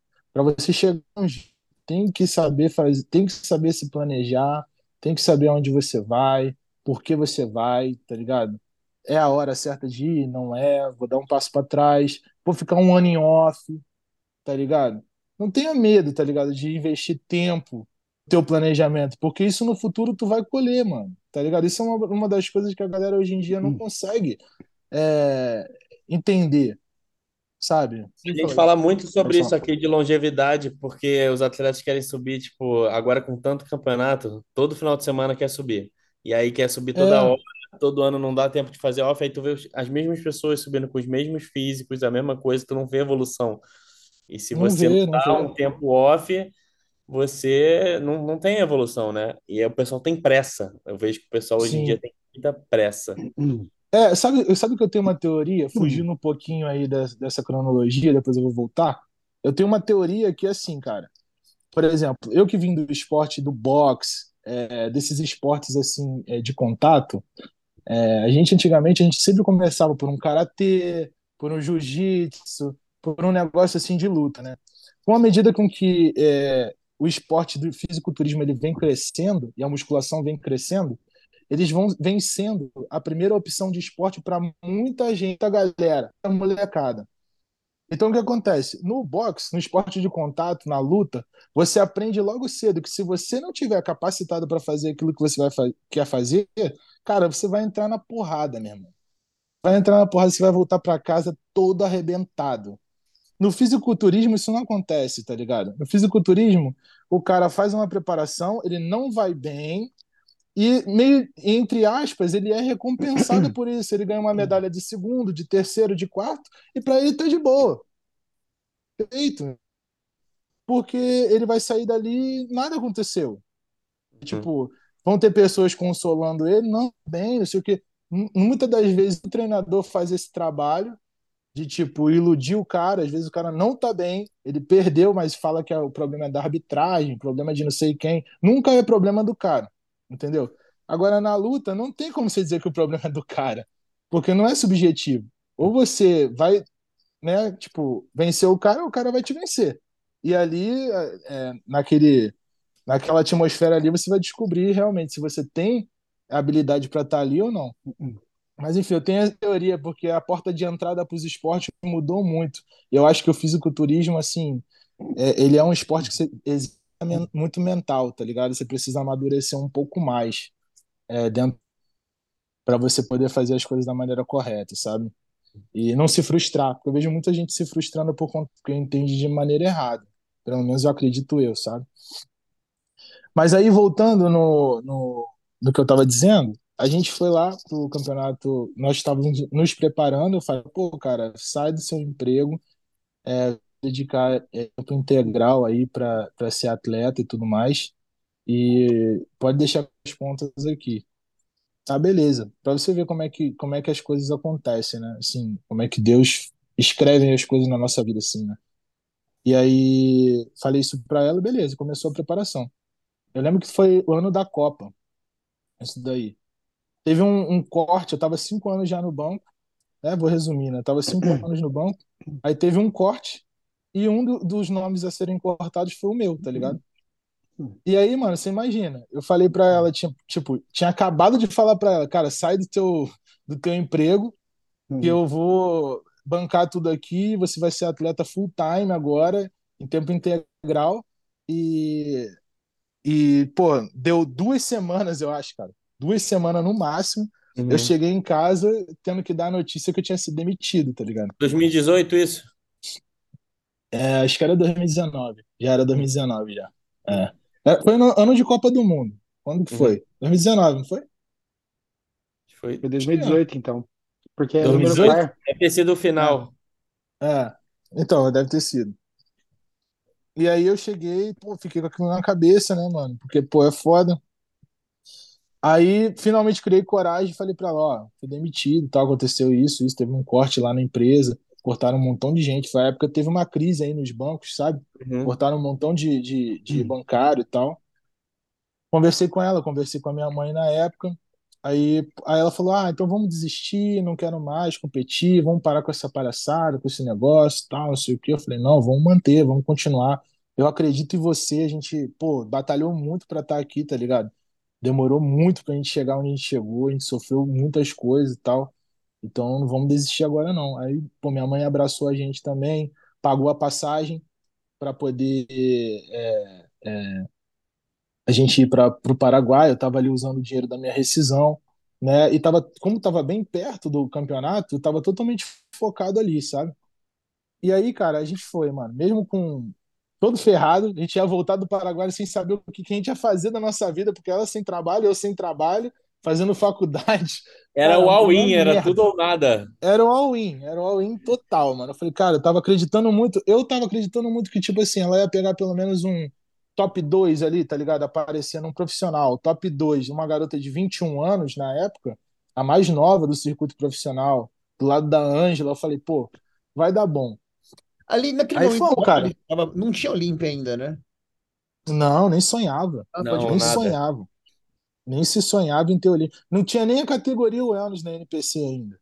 Sim. Tô falando quando se formou ainda a Elite Pro, entendeu? Da FBB. Ah, É tipo lá atrás ainda. Sim, sim, é da FBB. Sim, FBB. Aí nós fomos pro Paraguai, é, deu tudo certo lá, só que acabou que ela ficou em quarto lugar, não subiu bem, né? Mas foi a nossa primeira, nosso primeiro campeonato aí internacional, né? Pô, é, você Uhum. sair de você sair do Brasil, para quem compete sabe, negócio de preparação é muito complicado. Você fazer dentro do teu estado, perto da tua casa, é uma coisa. Você fazer fora do teu estado, ter que viajar de Uhum. avião, já é outra coisa muito mais difícil. Aham. Agora, você ter que sair do Brasil para ir para outro país sem saber falar a língua, né? Tendo que Uhum. adaptar tudo, tendo, não sabendo nada, tá ligado? Tipo, foi uma, mais uma etapa mais difícil, assim, pra gente de adaptação e tudo mais, que no final agregou muito, né? Pra gente Uhum. agregou demais. E aí, acabou que ela ficou em quarto lugar, voltamos, né? É, para casa e tudo mais, e aí a gente começou a pensar, pensar, pensar, começamos a pedir muito a Deus de direcionamento, sabe? Foi a época que É, vocês pra- começaram a pensar para os Estados Unidos? É, eu já estava pensando, nessa época eu estava pensando, já tá- eu tinha, eu tinha parentes aqui já que moravam aqui nos Estados Unidos, eu estava conversando com eles, Uhum. né, tipo a possibilidade de eu vir e tudo mais e tal. E mas a gente não queria vir de uma maneira errada, né, sabe, para tipo ficar ilegal aqui. A gente queria ter as nossas coisas direitinho, porque a gente sempre teve essa coisa assim com a gente, né, principalmente ela. Então, a gente voltou, a gente começou a pensar nessa possibilidade de vir. Eu já tinha vindo para cá em 2017, que a minha mãe tinha pago uma, uma passagem para a gente vir para Disney e tal, né? Que a gente ficou acho que uma semana aqui também. E eu, pô, fiquei apaixonado, né, pela dinâmica aqui, pelas academias, E né? o, o esporte nem se compara ao que é hoje e o que é na época. Então a compara. perspectiva de crescer aqui no esporte era muito maior, né? É, era muito maior, muito maior. Então, assim, é, era um negócio totalmente diferente, cara. Quando eu vim pra cá a primeira vez, eu fiquei maluco. Eu falei, cara, isso aqui que eu quero pra minha vida e tal. Comecei já a mentalizar isso também pra mim, né? E aí acabou que a gente foi lá, ela ficou em quarto lugar, voltamos, começamos a pensar sobre é, vir pra cá um dia pra poder morar aqui. E aí ela não queria vir com qualquer visto e tal. Entramos em contato com uma, com uma, uma empresa de imigração, né? Para poder fazer o nosso processo, para a gente poder vir aqui, morar aqui, residir aqui legalmente, né? Tudo certinho e tal, permit work e tal. Só que, pô, como sempre, né? Foi um negócio surreal de caro. Era impossível pagar por isso, tá ligado? Tipo, na época eu acho que era papo de 40 mil reais, 60 mil reais. Os dois, o processo era super caro, né, da forma com que a gente queria vir. E aí a gente tava meio desanimado, tá ligado? Tipo, o dinheiro da rescisão acabando, a gente, pô, sem saber o que, que eu ia fazer. Ela também, meio confusa, assim, pá. E aí, cara, foi que aconteceu um milagre na nossa vida, né, mano? Que dentro dessa empresa que a gente entrou em contato de, de, de imigração, ela tem um, um- tinha um, um setor lá dentro que era de jovens, de jovens talentos, entendeu? Que se chamava Raymond Wood Art.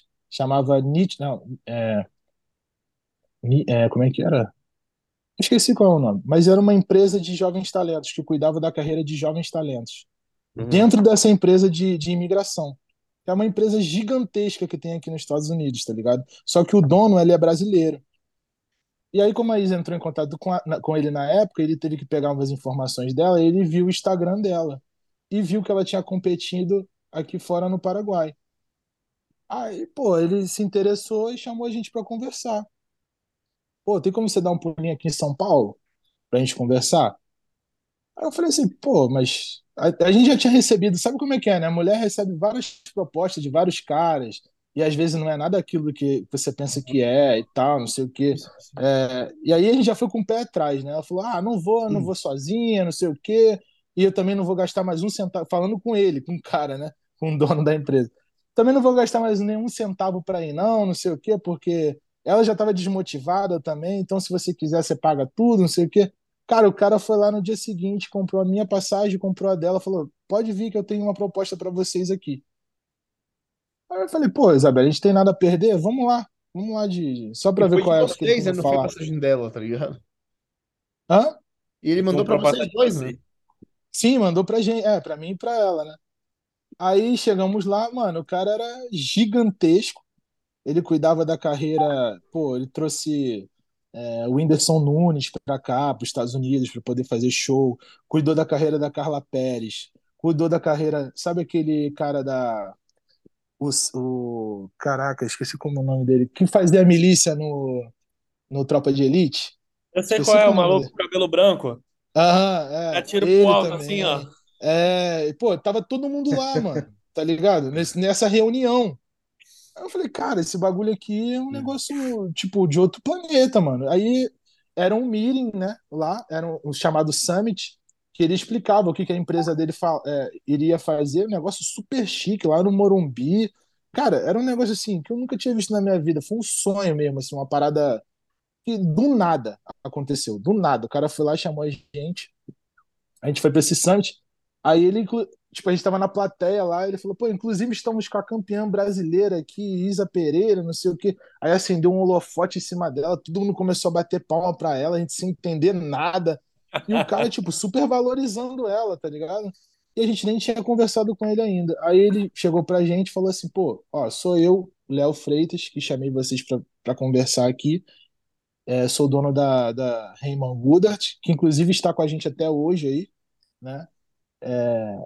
Sou dono da Raymond Woodard e a gente está tá precisando de jovens talentos como você. Você é atleta de fisiculturismo, né, e tal. Então a gente tem uma proposta para fazer para vocês. E então amanhã a gente se encontra no, no, no café da manhã e a gente conversa, beleza? Porque hoje eu estou resolvendo algumas coisas aqui. Aproveita aí, tinha um buffet lá liberado, não sei o que. Tá, a gente ficou lá, pô, curtindo a vida de dublê de rico, né? Lá, tranquilo, na suíte e tal. Beleza. Aí no dia seguinte, cara, a gente foi lá conversar com ele. E aí ele fez uma proposta pra gente. Ele falou, cara, olha só, o que que vocês. Tô querendo levar vocês para os Estados Unidos para poder competir representando a minha empresa. O que que vocês querem? Foi assim, cara. Tipo, o que que vocês querem para poder ir para lá? Falei, pô, a gente, a gente precisa disso, disso, disso, disso, disso. Cara, todas as exigências que a gente fez, ele atendeu. E aí, mano, foi assim, cara. Ele, a gente passou o tempo, eles mandaram um contrato, né? Aí trouxeram a gente para cá, para os Estados Unidos é, com os nossos é, vistos todos pagos, de graça, tudo Qual foi o né, ano? custeado por ele. 2019? Foi 2000, acho que foi 2019, se não me engano. Foi antes da 2019. pandemia, né? Foi antes da pandemia, A, exatamente. a Isa pegou o Pro foi antes da pandemia ou foi no ano de 2020? Foi do, na onde? Na NPC ou na NPC. Na NPC foi depois da pandemia. Uhum. Sim, tá. Foi depois. Uhum. Aí, tá, teve o negócio lá, tá, a gente chegou aqui, aí ele trouxe a gente, tirou nossos vistos, tudo, deu ajuda de custo pra gente por mês, tudo certo, e aí a gente foi, ela foi viver pra ser só atleta e eu fui, eu vi, pra- eu vim pra cá justamente pra ser coach dela, tá ligado? Pela empresa. Eu era treinador dela e ela era atleta da empresa. Eu era treinador da empresa. Aí a gente veio pra cá e, e começamos a trabalhar full time só com isso. Aí competimos na no foi- primeiro campeonato foi o Paraguai, ela ficou em quarto lugar. Aí fomos pro Mercosul, que foi lá na, no Chile, ela ficou em segundo lugar. E pô, a Ângela ganhava tudo, né? É, segundo lugar. Não dava Depois ganhar foi da Ângela. não dava, era impossível, impossível. O Eu imagino como é que foi a felicidade quando a primeira vez que ela ganhou da Ângela foi no último Olímpia, né? não, foi no Arnold. Ah, é, foi no Arnold, de verdade. Foi Pra no ela Esse campeonato foi histórico. Esse Mas vai campeonato chegar lá, vai foi chegar lá, relaxa, vai Vai continuar. chegar lá. Vai chegar lá. Aí a gente fez é, Paraguai, Chile, Mercosul. Fizemos Miami aqui. Foi um fiasco esse campeonato aqui de Miami. Foi a primeira vez na vida dela que ficou fora do top 6. Foi esse campeonato aqui de Miami.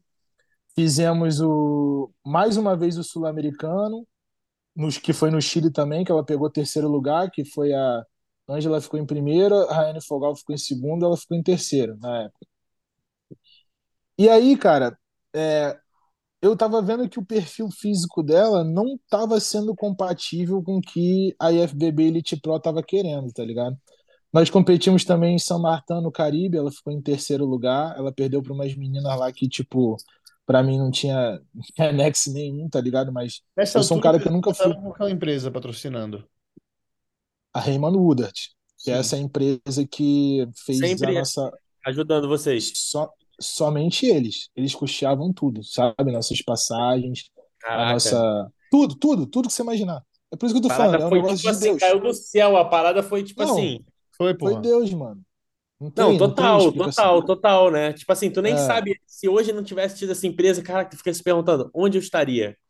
É, eu, eu acredito muito. Não, eles foi assim, eles foram um divisor de águas na nossa vida, tá ligado? Com certeza, sem eles a gente não tinha, não, não poderia estar aqui. Não dessa forma, não do jeito que aconteceu, não Uhum. com o conforto que ela precisaria ter para ser a atleta que ela, que ela é hoje, tá ligado? Tudo graças a ele, cara. A gente deve, deve muito, muito mesmo a eles. E foi um negócio também, acredito muito, mano, tipo, na lei da atração, sabe? Como eu te falei, desde o início eu sempre senti dentro de mim essa parada, que, tipo, a gente ia virar, algum dia a gente ia virar, ia acontecer, porque eu, eu tinha certeza que ela tinha potencial para ser uma das melhores atletas do mundo, sabe? Não era arrogância, mas era uma maneira minha de ver é, a- a- o, o cenário geral, eu avaliava os atletas e eu comparava, os títulos dela também reforçavam isso, ela é muito nova, sendo campeã da- dos campeonatos que ela já tinha sido campeã, então eu sabia que realmente ela, ela era diferente, mano, ela era diferente. E pri- principalmente na maneira com que a gente fazia as coisas, recurso muito limitado, mesmo assim ela conseguia performar muito bem. Então, é, nós fizemos esses e nenhum ela conseguiu ganhar. Aí eu falei, cara, é, existe um padrão que está sendo imposto aqui pela IFBB Elite Pro que tá, tá, tá indo contrário ao padrão de físico que ela tem. E tá indo ao contrário também ao padrão de físico que eu, Guilherme, conheço como wellness. Tá entendendo? Tipo, tava, tava sendo um pouco contraditório, principalmente porque quando a categoria migrou para o profissional da Elite Pro, a categoria mudou, mudaram as poses compulsórias, mudaram o padrão de físico que eles queriam, tá ligado? Mudou tudo. Então, tipo, a wellness da Elite Pro era uma wellness mais forte, com um superior mais agressivo, tinha que ter expansão de dorsal, tá ligado? Tinha uma pose de lado que não tinha nada a ver, que tem até hoje, que também não concordo, acho que tem nada a ver com aquela pose, sabe? Eram padrões totalmente diferentes. Aí eu falei pra mim, cara, se para ganhar eu preciso tornar a minha esposa isso aí, sair do padrão que ela vem trabalhando a vida inteira, então é uma parada que eu não quero pra mim, não quero pra ela, tá ligado? Então a gente começou a estudar é, a possibilidade de estar tá migrando para a NPC. Nessa época, a NPC já estava vindo crescendo, tá ligado?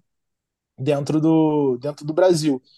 É, eu lembro que nesse Arnold Classic South America, que a Isa ganhou, já estava tendo o Muscle Contest e foi onde aconteceu, acho que duas semanas depois aconteceu o Muscle Contest, acho que não sei se foi no Rio ou no, em São Paulo, que a Jennifer foi campeã overall.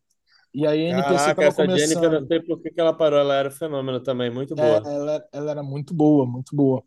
E aí a NPC estava correndo junto ali, né? Tipo, ganhando espaço dentro do Brasil, né, com a categoria e tal, implementando a categoria dentro da, da NPC e tal, não sei o quê. Só que eu não queria abrir, abrir mão do status de profissional morando nos Estados Unidos para poder ir competir no Brasil, Uhum. tá ligado? De alguma forma, para mim, isso significava retroceder, tá ligado? Tipo, ainda não tava legal porque a categoria dentro da NPC, nessa época, na minha visão, ainda não estava muito bem consolidada, tá ligado? Não tinha circuito profissional, não tinha é, grandes campeonatos com grandes nomes, eram, era o Muscle Contest, sabe? O Muscle Contest na época estava se formando um grande show ainda, né? Por mais que aqui fora já tivesse tido alguns, dentro ali a gente estava conhecendo agora, entendeu? E aí, pô, ela tava chateada, né? Porque, pô, a gente fica chateado porque não tava ganhando e tal, não sei o quê. Mas eu tava esperando a hora certa de virar. E aí foi a hora que surgiu a oportunidade, surgiu a notícia que iria acontecer o primeiro campeonato da Wellness pela NPC aqui nos Estados Unidos. que foi o Muscle Contest Challenge lá em Los Angeles, Foi entendeu? o que ela fez, ela venceu, né? Que aí foi o que ela fez, entendeu? Aquele já aí dava pro? não, não foi, não, não dava pro. E foi o campeonato, inclusive que teve o encontro que eu premeditei lá no início, que foi da que era a Isa versus a Aline Barreto. Uhum. Calhou que a Aline, tipo, o que aconteceu? Esse campeonato a gente deixou para falar que ia competir nele faltando uma semana. Então a gente via, tipo, a Aline Barreto estava promovendo bastante esse campeonato, ia ser a volta dela, né? Ela tinha ficado um tempo parada, então ia ser a volta dela para a categoria. Pô, era um show foda. Você imagina, você ser eleita a primeira campeã Wells dos Estados Unidos para sempre. Teu nome vai ser lembrado. É o primeiro campeonato, tá ligado? Vai deixar tua marca ali para sempre. Então todo mundo queria. A Karen também veio, a Karen do Brandão A Karen foi também, né? Eu ia falar isso. veio veio para esse campeonato também, né? Mas a, a principal disputa assim da categoria, a Aline ia para ia para outra altura, acabou caindo na altura da Isa. Então aí, tipo, olha como é que é a vida, né, cara? Como é que é o mundo, né, mano? Tipo, deu essa volta toda para chegar e nesse dia ter o confronto. E a gente deixou uma semana para poder avisar. Mas aí, aí, aí- nesse caso, vocês, vocês abriram mão do, do Procard. Abrimos mão do, do Procard e migramos, porque na época você não podia, né? Acho que Não até podia, hoje, né? Você Acho não que pode podia, né? competir dois. em duas, é, duas, duas federações simultaneamente, você não pode. E aí abrimos mão do, do, do Procard e fomos competir nesse campeonato. E aí, cara, nesse dia, tava inaugurando a categoria True Novice, que antigamente tinha a Novice e tinha a Open, mas não tinha True Novice. A True Novice, para quem não sabe, é a categoria que você está competindo pela primeira vez. Antes. Aí você entra, né? Primeira A vez. Novice nos Estados Unidos só. É primeira estreante do estreante na, É, na tipo, não, é, por exemplo, a True Novice é pra quem tá. Eu não sei nem se tem essa categoria ainda hoje. Eu nem sei se tem mais. Eu lembro que na época eles estavam implementando mais essa categoria. Então a True Novice era pra quem, tipo, você nunca competiu. A primeira vez que você tá indo pra NPC, você pode ir na True Novice, entendeu? Aí tem a Novice, que é pra quem nunca ganhou nenhum campeonato. Você nunca ganhou nenhum campeonato, mas você Aqui no compete. Brasil, quem ganha vai também. Quem ganha vai também? Aqui, na nova, aqui no Brasil, o pessoal vai até na estreante, quem já Não competiu deveria, mas o povo faz Que isso. isso, mano? aqui no Brasil. Aí, aí já estão avacalhando já, que isso, mano. É. E aí tinha a Open, que a Open é para quem já venceu um campeonato na Novice, né? E você vai competir na Open, que é o circuito mais pesado que tem. Aí eu lembro que, pô, a comigo, pô, acho que eu vou subir só na Open e tal, pra gente economizar. Eu falei, cara, esse é o campeonato da tua vida, cara. A gente vai subir em todas as categorias. Todos. A gente vai subir em todas, porque o que, que eu tava notando já? Que todo campeão e o campeão overall, eles postavam, de cada categoria, eles postavam na página. Então eu falei, porra, se você for campeã de três categorias e for campeão overall de três categorias, vão ter seis postagens sua na Muscle Contest. Seis postagens na, na, na página da Muscle Contest. Ou seja, isso para o nível de comercial vai ser muito bom. Então eu Uhum. falei, pô, tu já tá aqui, vamos subir em tudo. Aí subimos em tudo, cara. E aí a gente ganhou, mano. Ganhou tudo. Saímos de lá com seis troféus. Eu Eu acho acho que que eu foi nunca- ali, eu acho que foi ali que eu, que eu conheci. É, É isso. não, o mundo todo, mano. Cara, foi um negócio assim, colossal. Colossal mesmo. Tipo, ela ganhou em um mês, ela ganhou quase 200 mil é, seguidores. Imagina a Eu empresa dormi, que eu cara. estava na época. Não, mano, tipo, foi bizarro. O cara Tipo, falou, eu dormi- sabia, eu tinha certeza. Não, eu dormi, cara. Eu, eu, eu Peraí, deixa eu botar aqui pra. Deixa eu carregar aqui.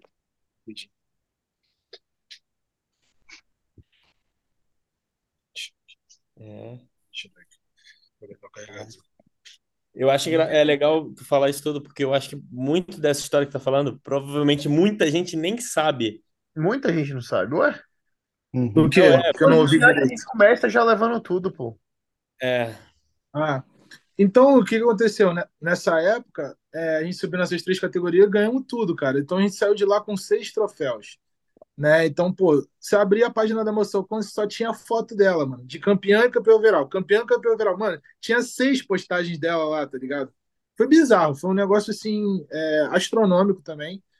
E, pô, eu dormi, eu lembro que no dia seguinte, cara, tinha a página da Rússia, da China, Turquia, pô, é, é, sabe, tipo, sei lá, Irã, repostando foto dela, tá ligado? Nesse, nessa época tu já trabalhava consultoria? No dia seguinte tu já falou, consultoria aberta. Aí foi que eu comecei, tá ligado? Aí foi que eu comecei, porque, tipo, é, eu tinha o meu perfil, eu me marcava como treinador, e eu dormi, mano. No dia seguinte, quando eu acordei, eu tava, tinha mais de 200 mensagens querendo consultoria online, tá ligado? Foi papo disso. E aí foi quando eu me senti mesmo à vontade hum. para poder começar a trabalhar com outras pessoas, tá ligado? Da e aí. É... Profissionalmente. É, exatamente. Antes disso, eu, eu trabalhava, mas, tipo, não, não assim, realmente é, é, como coach, tá ligado? Eu vinha pessoas querendo me ajuda e aí eu ajudava. Por exemplo, não sei se vocês conhecem a atleta Juliana Roberta, era uma atleta também da Wellness, da FBB. A gente foi campeã brasileiro junto, a gente foi campeã é, Mister Rio junto, fomos campeão sul-americano. O único título campeão sul-americano que eu tenho como treinador foi, da, foi com a Juliana. Então eu tive outras atletas também antes disso, mas não era pago, não era, eu só ajudava, entendeu? Sim, sim. Não era uma, uma parada que eu, tipo, eu estou dando coach, eu não anunciava, eu não, uhum. não fazia nada. Tipo, elas vinham até mim pela Isa, porque me conhecia de campeonato, eu ia lá e ajudava, tá ligado? Era isso. Sim. O bom e é aí... que tu caía meio que, tipo assim, porque como tu trabalhou sempre só com a Isa, tu sabe o corpo dela, mas o, o, o jogo é diferente. Sim, Outros claro. Corpos, então tu já ia aprendendo, tipo assim, exatamente, até coisas diferentes, né? Exato, exatamente. E aí eu fui fazendo isso e aí começou a surgir a oportunidade e aí a gente começou. Foi aí que começou a carreira dela de verdade, assim, que ela deslanchou de verdade, foi depois desse campeonato. Aí fizemos o Arnold Classic Amador, que foi contra a Fran, uhum. que a Isa ficou em segundo, a Fran ganhou o campeonato né? Aí, tipo, fizemos um North America, que é um campeonato também super. Pro. Foi onde ela virou profissional, ganhou a classe overall. Depois pegamos o Pro, é, nós, assim, é, resumindo muito para não ficar muito longo, tá ligado? Uhum. Pegamos o. Fomos para Milwaukee. O primeiro campeonato dela foi em Milwaukee, Milwaukee Pro. Ganhamos lá o campeonato. Ela ganhou a vaga aí foi para o primeiro Olímpia. Entendeu? A gente tinha a meta só de fazer um campeonato e depois já trabalhar para o Olímpia. E ela foi uhum. o primeiro Olímpia, foi top 3. Antes desse Olímpia, foi que teve a lesão dela que ela carreta, que ela leva até hoje. Que foi uhum. quando o hack despencou em cima dela, entendeu? Na academia. E uhum. projetou ela para longe, ela caiu desmaiada, assim. E Mas... aí ela desenvolveu uma, uma gota atrás da, do, do joelho, entende? Uhum. Mas isso foi, aí, assim, ela falhou na hora ou foi algum, algum tipo de acidente? Ela só foi ajustar o aparelho, né? Não, não. É, o que foi o seguinte, ela estava treinando com uma aluna minha, que eu estava dando personal na academia. Ela estava treinando, eu estava treinando ela e uma aluna minha. E elas estavam fazendo, revezando, tipo, o hack machine de frente, sabe? Pegando aqui de frente. O, o articulado, é. É, Sim. é o V-Squad, né? Que eles chamam aqui. O V-Squad, né? é. Dá pra fazer bom é. dia também. Isso, isso aí. E aí, tipo, tinha quatro, quatro placas de 45 de cada lado, tá ligado? E aí, na hora que ela. Como, como essa máquina era educação é, própria dos caras lá da academia, não era muito, tipo, acho que não era tão sofisticada assim. Tinha muita coisa que tinha que mudar ali, tá ligado? Para deixar a máquina mais segura, hum. entendeu? Porque era uma cópia, uhum. entende? Então, era um formato independente. Então, a trava era boleada. A trava, ela não, não encaixava assim, tá ligado? Era uma bola, tá ligado? Aqui, assim. E ela ficava escorregando. Então, ela, às vezes, ela não travava direito. Ela travava pela metade. E essa minha aluna que fez primeiro, encaixou, mas ficou encaixado pela metade, tipo, em cima, assim, tá hum. ligado? Na trava. Não entrou direito. Só que a gente nem reparou, tá ligado? Uhum. E a Isa ela tem mania de ajustar o corpo embaixo da máquina antes de fazer, né? Posicionar certinho para fazer. Quando ela foi entrar embaixo da máquina, que ela balançou o corpo para poder ajustar, aquelas dois, os dois braços desabaram em cima dela assim, puf, e jogou ela longe, tá ligado? Isso que ela fez assim para trás, os dois braços pregaram nos, nas duas pernas daqui dela assim, do quadríceps. Ficou dois hematomas enormes assim no meio. Cara, o médico falou que foi muita sorte de não ter rompido, tá ligado? O quadríceps dela pelo impacto. E aí, cara, jogou ela longe, ela não conseguiu nem pisar direito, porque ficou um trauma, né, ali, né, uma dor muito aguda e tal. Pô, eu fico imaginando, cara, se, se esse braço ali pega no rosto dela, ou pega no pescoço, né, ou pega no nariz, poderia ter quebrado algum osso da face dela, poderia, cara, poderia ter acabado com a carreira dela, né, resumindo assim, esse Isso foi quanto acidente. tempo antes do Olímpia? Cara, foram quatro semanas antes do Olímpia. Caralho! Quatro semanas, mano, antes do Olímpia. Se ela foi, ficou em top 4 ou em top 3, em terceiro lugar. Top 3. Mesmo assim, ela foi lá, a gente adaptou as coisas, ela ficou em top 3. Animal. E aí teve o, o Arnold, né? É, teve o- esse Olímpia 2021. Aí em 2022 teve o Arnold Classic. A gente se preparou pro Arnold, que foi onde ela foi campeã em cima da Ângela, né? Foi um show também histórico, foi algo, cara, incrível pra gente. E vai ficar pra história, né? Porque, pô, ela foi a primeira campeã também em wellness pela profissional é, pela NPC do Arnold Classic Ohio, foi o primeiro Arnold Classic. Ela foi campeã. E aí a gente foi lá nesse mesmo ano, competimos no Olímpia e ela ficou em segundo, que foi esse ano que passou agora. Entendeu? E aí a gente vem tratando até hoje essa lesão, aí cai de novo naquela, naquele negócio da lesão, né? Que ela, a gente vem tratando até hoje essa lesão que perdura desde 2020 até E hoje. por isso que vocês não foram pro. Arnold, né? Por isso a gente não foi pro Arnold, porque eu, eu preferia abrir mão é, de talvez estar ganhando o título e tal, para poder ela Uhum. se recuperar e, e fazer um tratamento mais longo, para a gente poder correr atrás do que realmente a gente quer, que é o Olímpia, né, cara? Eu quero Uhum. ser campeão do É, Olímpia, mano. E a gente sabe que preparação, né, articulação, resseca, essas coisas, tipo, fica muito seca. Então, tipo assim, emendar outra preparação podia até É, tipo, é aquele negócio. a longo É eu, prazo. é o que eu te falei. Planejamento. Tem que ter inteligência na hora de você planejar é, a carreira da pessoa que você está do lado ali, o teu atleta. Muitas das vezes você tem que abrir mão do ego, cara. Você tem que abrir mão das Uhum. coisas para na frente você ter é, uma coisa maior, entende? Então, na minha cabeça, eu falei, cara, eu não vou forçar, correr o risco de, de agravar uma lesão, transformar em algo crônico, o pior, entendeu? Por causa de um título. E lá na frente o que a gente mais quer é ser prejudicado, que é o Olímpia, tá ligado? Então eu preferia esse, esse Arnold, esse Arnold ela levava lesionada, hein, Gui? Tu Levava acha? com a perna nas costas aqui. Levava sem uma, sem uma perna na dela. Mas agora, É, então, os próximos planos aí são só de fato Olímpia, né? É, não, a gente quer competir um campeonato antes ainda, a gente tá vendo, bem próximo do Olímpia ali. E aí, de fato, ir pro Olímpia, né? Alguns, algumas semanas depois. Mas a gente tá. Agora que o Olímpia tá tão próximo, né? Tipo assim, tá o top 2 ali, tá tipo, caralho, tá quase Sim, lá. cara, sim, é, a gente Mas tá. show, show fora, Gui? Ou no Brasil, você pensa? Não, show aqui fora. A gente quer fazer aqui fora. Mas é, Aí a gente tá sondando. Fala, fala. Não, a gente tá sondando um campeonato aqui que seja perto do Olímpia, pra gente emendar uma preparação na outra, entendeu? Pra gente maturar o físico de uma competição pra outra.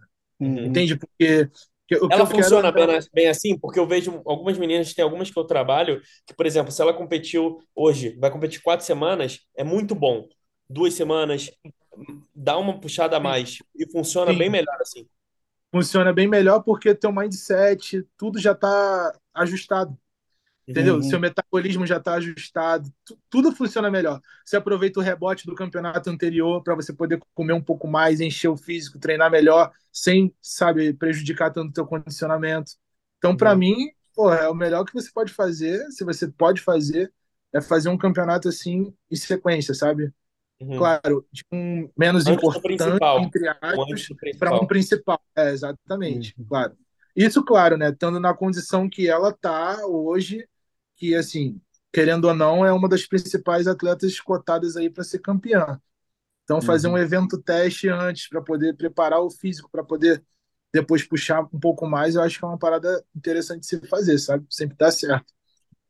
E hoje vocês ainda estão com aquela empresa que patrocinou tudo no início? Como é que vocês estão aí no, nos Estados Unidos? Sim. Então, nós estamos aqui de fora, nós temos a Dark Sport, nós temos a Raymond Woodard, nós temos Agora a tem a lista, agora pode falar até a lista. Ah, agora a gente tem, graças a Deus, né? Tem É. a Flex assim- Camille, tem a, tem a, a Sweet Siu, que é de biquíni. A gente tem um, uma a Glam Biquíni também, que é de, de adereços. Acho que só. Probiótico. Mas qual que é o atual de vocês nos Estados Unidos?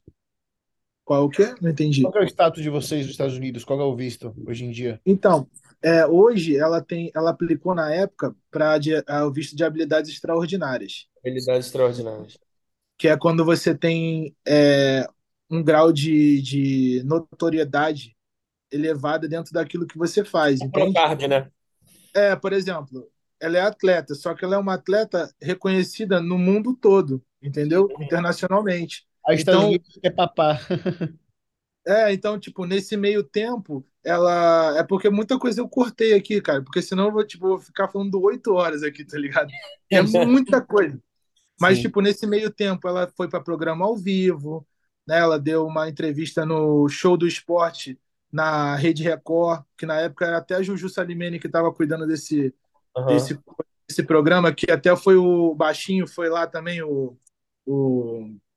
Caramba, qual que é o nome dele que eu esqueci agora? Aquele. O. Caraca. Eu esqueci aquele baixinho grande também da 212. O, Esqueci o ah, nome dele. o Fabrício? Ele é gringo? Fabrício. Nossa. Ah, Fabrício. Sim. Fabrício. Foi pra- deu essa entrevista ao vivo lá. Teve aquele outro Marcão também do Powerlifting, né? Que ele Aham. sempre foi meio que global, assim. Tava Sim. lá também. Então ela fez um show lá ao vivo lá e tal. Saiu no jornal várias vezes. Então isso é, gerou evidências suficientes para ela poder se classificar para esse visto. Sim. E eu, como sou esposo dela, né? Eu também Marido tenho dela. direito. Um direito. Aí a gente aplicou para esse green card. É. Aí dá o green card, então, daí. É, Aí depois de uns Já anos com green todo tem direito à cidadania. É, se não me engano, são depois de cinco anos você pode aplicar para para Mas cidadania. você já tem o green card, já, já tem aí, já tem. Sim. assim, já tem. Sim. E hoje, hoje você consegue viver como coach aí, é o seu trabalho full time 100%.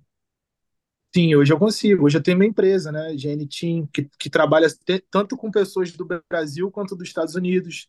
Né? Sim. Tem dois, duas empresas né, independentes. Eu tenho uma empresa aqui aberta, tenho empresa no Brasil. Né? Tem um que é só para consultoria aqui e outro que é só para consultoria lá. Entende? Entendi. E hoje eu já consigo viver disso já tranquilamente. E só Tem uma público demanda feminino, né, que você trabalha. eu prefiro. O que que acontece, cara? A minha consultoria é muito assim. Eu não trabalho com muita gente. Uhum. Por que, que eu não trabalho com muita gente? Porque eu prefiro trabalhar com menos pessoas e, e, ter- e fazer um trabalho mais assim, como é que se fala? É, mais específico, entendeu? Com cada um. Ainda mais porque eu atleta, você sabe quanto demanda de atenção. É, principalmente porque eu trabalho com muita gente que está querendo competir a primeira vez. Então, eu botei muitas meninas americanas para competir pela primeira vez aqui nos Estados Unidos. Então, demanda tipo uma paciência maior de você explicar o que que é a categoria e tudo mais, quais são os conceitos. Até porque essas meninas vêm, cara, do zero. Elas não conhecem nada, nada Uhum. sobre treinamento, sobre nada. E eu acabei me especializando nesse tipo de pessoa que que está começando, entendeu? É, eu prefiro trabalhar Hum. com esse tipo de pessoa. Então eu com você, Gui. Hã? Todas elas passam com. Você não tem ninguém te ajudando, é só você que. não, só eu, só eu. É. E aí a gente, eu prefiro trabalhar com menos pessoas para eu poder atender de uma melhor forma. Então, como eu trabalho Uhum. também com pessoas do mundo inteiro, não só dos Estados Unidos, né? Eu tenho atleta no Panamá, tenho atleta em Hong Kong, tenho atleta tipo, é, pô, Chile. Então o fuso horário também é diferente, Canadá. Então, Uhum. assim, eu, eu, eu prefiro ter um grupo de pessoas um pouco mais seleto, que Uhum. principalmente eu vou medindo a temperatura ali de, de cada pessoa que eu estou trabalhando, para saber que se todo aquilo que eu estou me dedicando realmente está sendo recíproco, entendeu? para ver se a pessoa se encaixa no teu modelo de trabalho. Encaixa no meu tipo de. tre- Isso, exatamente. Quem falou algo parecido com isso outro dia foi até o Henry sei se Eu reposto, eu, eu falei que toda semana eu vou repostar aquele vídeo dele pro pessoal ver Sim, se entra isso, na cabeça isso, do pessoal. isso, exatamente. E isso é uma parada que eu tenho muito para mim, tá ligado? Que eu analiso muito de cliente para cliente e vejo se realmente aquela pessoa tem um perfil compatível com o meu tipo de coach, tá ligado? Sim. Porque eu acredito muito que assim, não existe coach melhor ou pior. Eu acredito que existe coach bom e coach ruim, tá ligado? Se você é um coach bom, cara, você tem que atender aquele perfil é, daquele, daquela pessoa que você gosta de trabalhar e tem que ser recíproco, tá ligado? A sua doação para aquela pessoa, ela tem que saber te retornar também é, em trabalho, em dedicação, em disciplina. Então, são coisas que eu costumo me atentar na hora de, de fechar qualquer tipo de trabalho assim. Então, eu não trabalho com grande escala, tipo 150, 200 alunos, eu nem me vejo trabalhando com tanta gente assim. É um Uhum. negócio muito surreal para mim sozinho tomar conta, tá ligado? É, eu falo isso também pro pessoal que a gente trabalha em consultoria também e eu pego, hoje eu, tipo, tô priorizando muitas pessoas que não são atletas, porque os atletas eu falo que da mesma forma que você, é, eu preciso que a pessoa se encaixe no meu modelo de trabalho e eu veja que vai valer a pena, porque não adianta eu me doar 100%, a pessoa doar 50%. Não Eu falo, adianta. se doar 100%, eu vou te doar 200. Mas assim, E olha, eu vou te falar, hoje em dia tá muito difícil, mano. Tá muito difícil de você encontrar uma pessoa que realmente, tipo, tem paciência para poder escalar dentro, da, dentro do, do esporte, tem paciência para poder entender que, porra, é, é mais fácil às vezes você ir devagar do que você, pô, apertar o pé no acelerador e ir com tudo, porque justamente porque tem muitos coaches aí que, porra, é, se aproveitam disso, né, da, da, da ansiedade das pessoas para poder pô, Uhum. socar tudo que tem direito, né? E Uhum. meio que fica uma visão conturbada do que é o esporte, do que é o fisiculturismo, porque não é sobre isso, não é sobre você ter uma, uma foto de antes e depois de um mês, tá ligado? É Uhum. sobre você conseguir escalar, pô, fazer uma carreira na pessoa, né? É, tem que entender que aquela menina que está trabalhando ali, que está começando, além de ser atleta, ela também é mulher, ela é esposa, ela trabalha, ela tem filhos às vezes, entendeu? Então você não pode pegar e acabar com a vida da garota de enchendo ela de hormônio só por conta de um físico, tá ligado? É melhor às vezes você fazer um pouco mais devagar, mas você ter uma sustentabilidade melhor. Então essa é uma coisa que eu coloco muito na cabeça dos meus clientes e, dos, e das minhas atletas também, tá ligado? Aqui fora. Uhum. Então, para eu poder desenvolver essa metodologia com essas pessoas, trabalhar com de uma forma mais segura, mais consciente, eu preciso ter contato quase que direto todos os dias com elas. Então, eu não Uhum. posso ter muita, muita gente, tá ligado? Uhum. Então, aqui é mais fácil assim. Eu trabalho dessa forma aqui. Engraçado que a gente no podcast tá vendo que muito do que você fala é muito compatível com o que a gente fala aqui sempre, Cara, sabe? muito, demais. E é engraçado porque Uhum. Eu não sabia disso. tem a característica de aparecer tanto, né? Nos vídeos, falando e tal. E, tipo assim, a mentalidade como você tem é muito parecida com a nossa, que a gente fala aqui no podcast diariamente. Sim. Sim. É, não, eu, eu, também, eu não, eu quando eu conheci o Mendes, né, e eu conheci o Ângelo na Uhum. Falei, cara, esses malucos eles vão muito longe, porque assim, eu, eu assim, eu confesso que eu não conheço muito, é, eu, eu meio que perdi o tesão de acompanhar um pouco sobre bodybuilding no Brasil. Não sei se você vai conseguir entender o que eu tô falando. 100%. Eu acho que porque, né, porque tipo, dispersou 100%, muito. porque, por exemplo, o, o Neto, que tá aqui, é, mora no Texas. O Cello mora, morou muitos anos no Canadá e vira e mexe tá lá. Ah, Eu sim. morei cinco Ah, anos em legal. Nova York. Eu Legal, comecei legal. esporte em Nova York. Em 2018 eu fui no primeiro show, que foi quando o Brandão fez o New York Pro. Sim, Foi lá que sim. eu comecei. Então minha escola é daí, toda daí. Aham, Nossa, aham, aham. Aí eu vim pro são Brasil. histórias parecidas. né? Assim, É. Sim. pra te resumir o que eu passei, né? Foi parecido com você. Meu primeiro campeonato foi treinador de fórum, quase morri no primeiro campeonato. Aquela Sim, é. uma paixão por buscar conhecimento, fui para Londres buscar conhecimento, Isso. Para o Canadá buscar conhecimento, para não cometer com os outros o mesmo erro que cometeram comigo. É isso. Aí, Resumiu. então, Foi exatamente. é, É, por tipo isso assim, tudo muitas, muitas É. histórias parecidas aqui. Comigo é a mesma coisa. E eu voltei e o Brasil Thiago, do em nosso julho de grupo, 2020. a gente tem falado muito sobre o contexto, sabe? O, o- as pessoas que, né, que te circulam, seu ciclo de amizades, o contexto em geral ali, que, enfim, as pessoas com quem você Uhum. anda e a influência que isso tem em você, né? E o Thiago é amigo nosso, Demais. Sabe? Por Sim, isso ele sim. ele fez um, um episódio com a gente também, né? E aí, bom, Sim.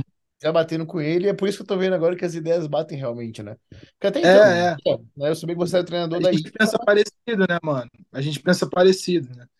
E, tipo, é uma parada que, é o que eu tava falando. Eu, quando eu vi o, o Thiago pela primeira vez, eu falei, cara, esse moleque, junto com o Ângelo, ele vai muito longe, porque ele tem uma coisa que no, no, meu início eu não tinha, que era, uma, que era essa disciplina de trabalho que, que eu fui adquirir depois. E ele já, uhum. com muito cedo, ele já adquiriu, tá ligado? Que é, por exemplo, hoje para ele, não tô falando que é mais fácil para ele, tá ligado? Do que era para mim, com certeza não. Mas, por exemplo, hoje em dia é muito mais fácil você ter uma linha é, é, de, de, de, aprendizagem, tá ligado? Dentro do fisiculturismo, porque você tem as metodologias de treino, de dieta, de finalização, de tudo, tudo ali, cara, de informação na internet, tá ligado? Você muita tem coisa. muita informação, cara. Tem muita coisa. Mano, Antigamente tá tu ia no tentativa e erro, né? Até achar meio que a é, fórmula é, assim, pra que antigamente era tudo teoria, tá ligado? Era tipo teoria. Você tinha que ir tentando ali, vendo o que, que dá, o que, que não dá, e às vezes dava muito errado, tá ligado? Então, tipo, eu demorei muito para chegar hoje no, no nível de conhecimento que eu, que eu tenho. E vejo que para essa garotada que tá começando agora, tá muito mais fácil, mano, porque, cara, assim, eu creio que uma coisa é certa: contra fatos não tem argumento, mano. Você conhece a, a você conhece a árvore pelos seus frutos, mano. Então, tipo, você quer saber se uma coisa realmente é válida e está dando certo? Olhe os clientes da pessoa, olhe o treinador, olhe o que, que, que ele ganhou, tá ligado? Uhum. Que ele foi reconhecido pelo quê? Então, a partir dali, você já começa a criar um alicerce de, de segmento de aprendizagem, tá ligado? Antigamente a gente não tinha, mano. Não tinha referência, mano. Por isso que eu falo. referências, tá ligado? Eu vim pra cá. Era o Ricardo Panaim e era a Angela Borges, mano. Uhum. Sinceramente, eram os dois. Porque o Ricardo sempre para mim foi uma, uma referência foda, porque o cara tava aqui aqui fora fazendo acontecer muito antes, como, cara, ninguém sonhava no Brasil. Tá ligado? Ele já tava com a Anne aqui, porra, competindo no Olímpia, competindo campeonato profissional, tá ligado? Tinha, tipo, era uma parada muito à frente, entendeu? Uhum. Então, para mim, ele sempre uhum. foi uma referência. E a Ângela também, porque ela era a top, né, cara? Ganhava tudo, então para mim ela sempre foi uma referência muito forte também. Essa Mas, foto é muito boa, porque é, eu falo, a gente olha assim, a gente fala qual o físico da Isa é o que mais, tipo assim, chega perto da Fran, entendeu? Sim, é. E é. você vê meio que, tipo assim.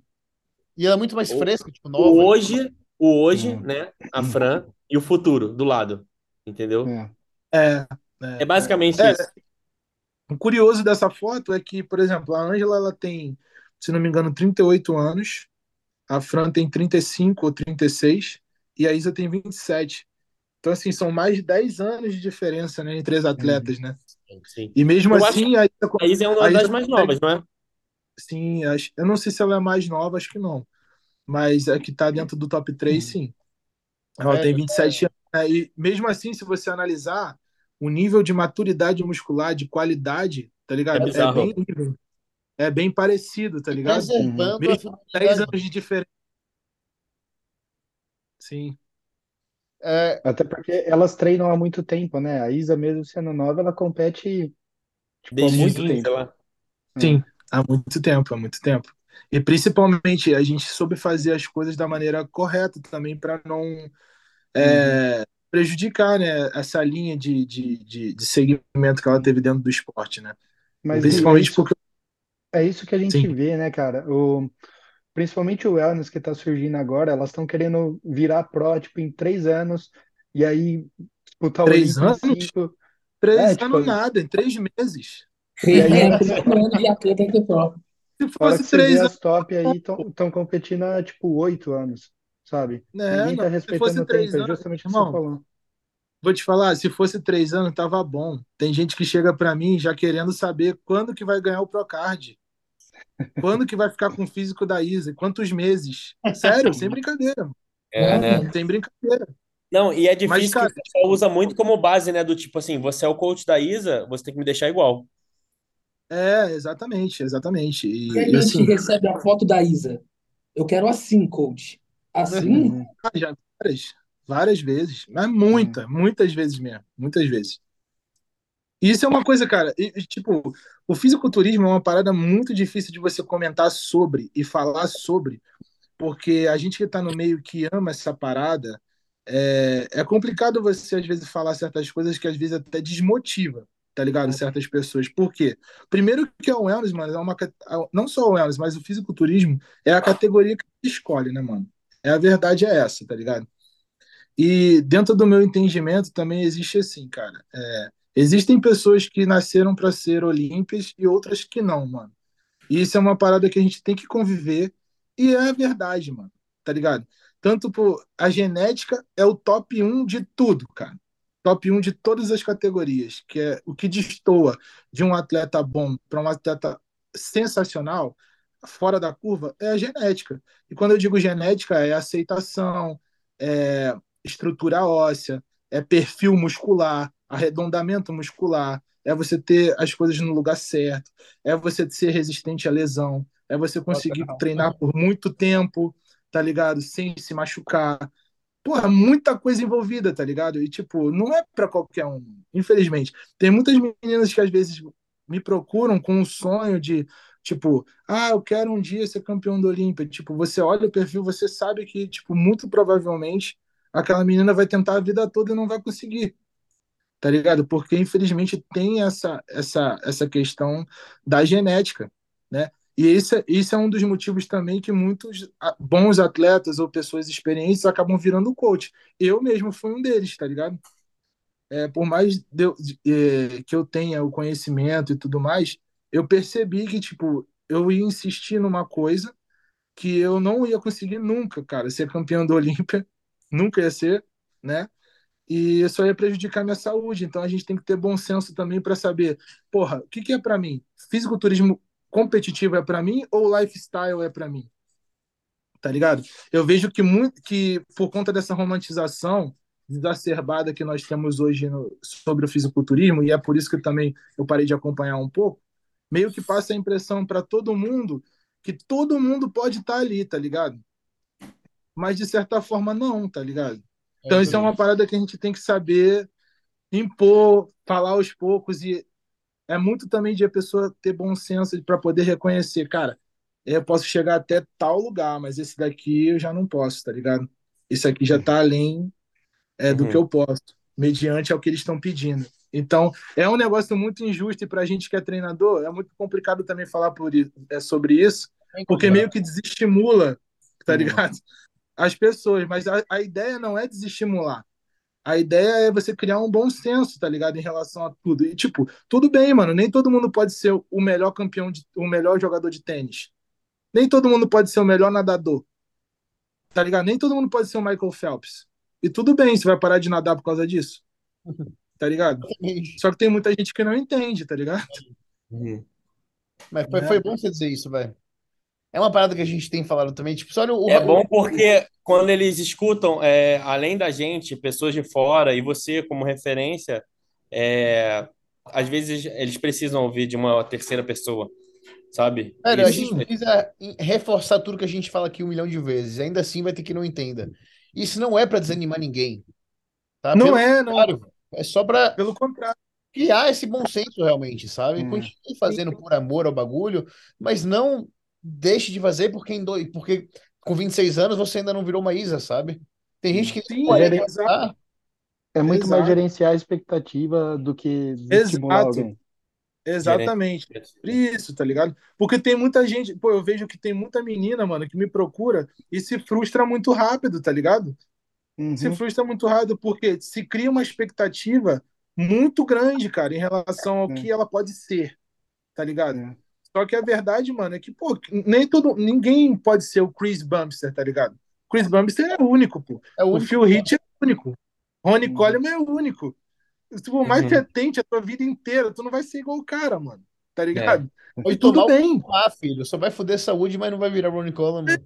exatamente. Então, tipo, tem que ter um pouco de bom senso também das pessoas na hora que procuram um treinador do quanto ele pode te ajudar. Essa, essa é a minha questão tá ligado? Uhum.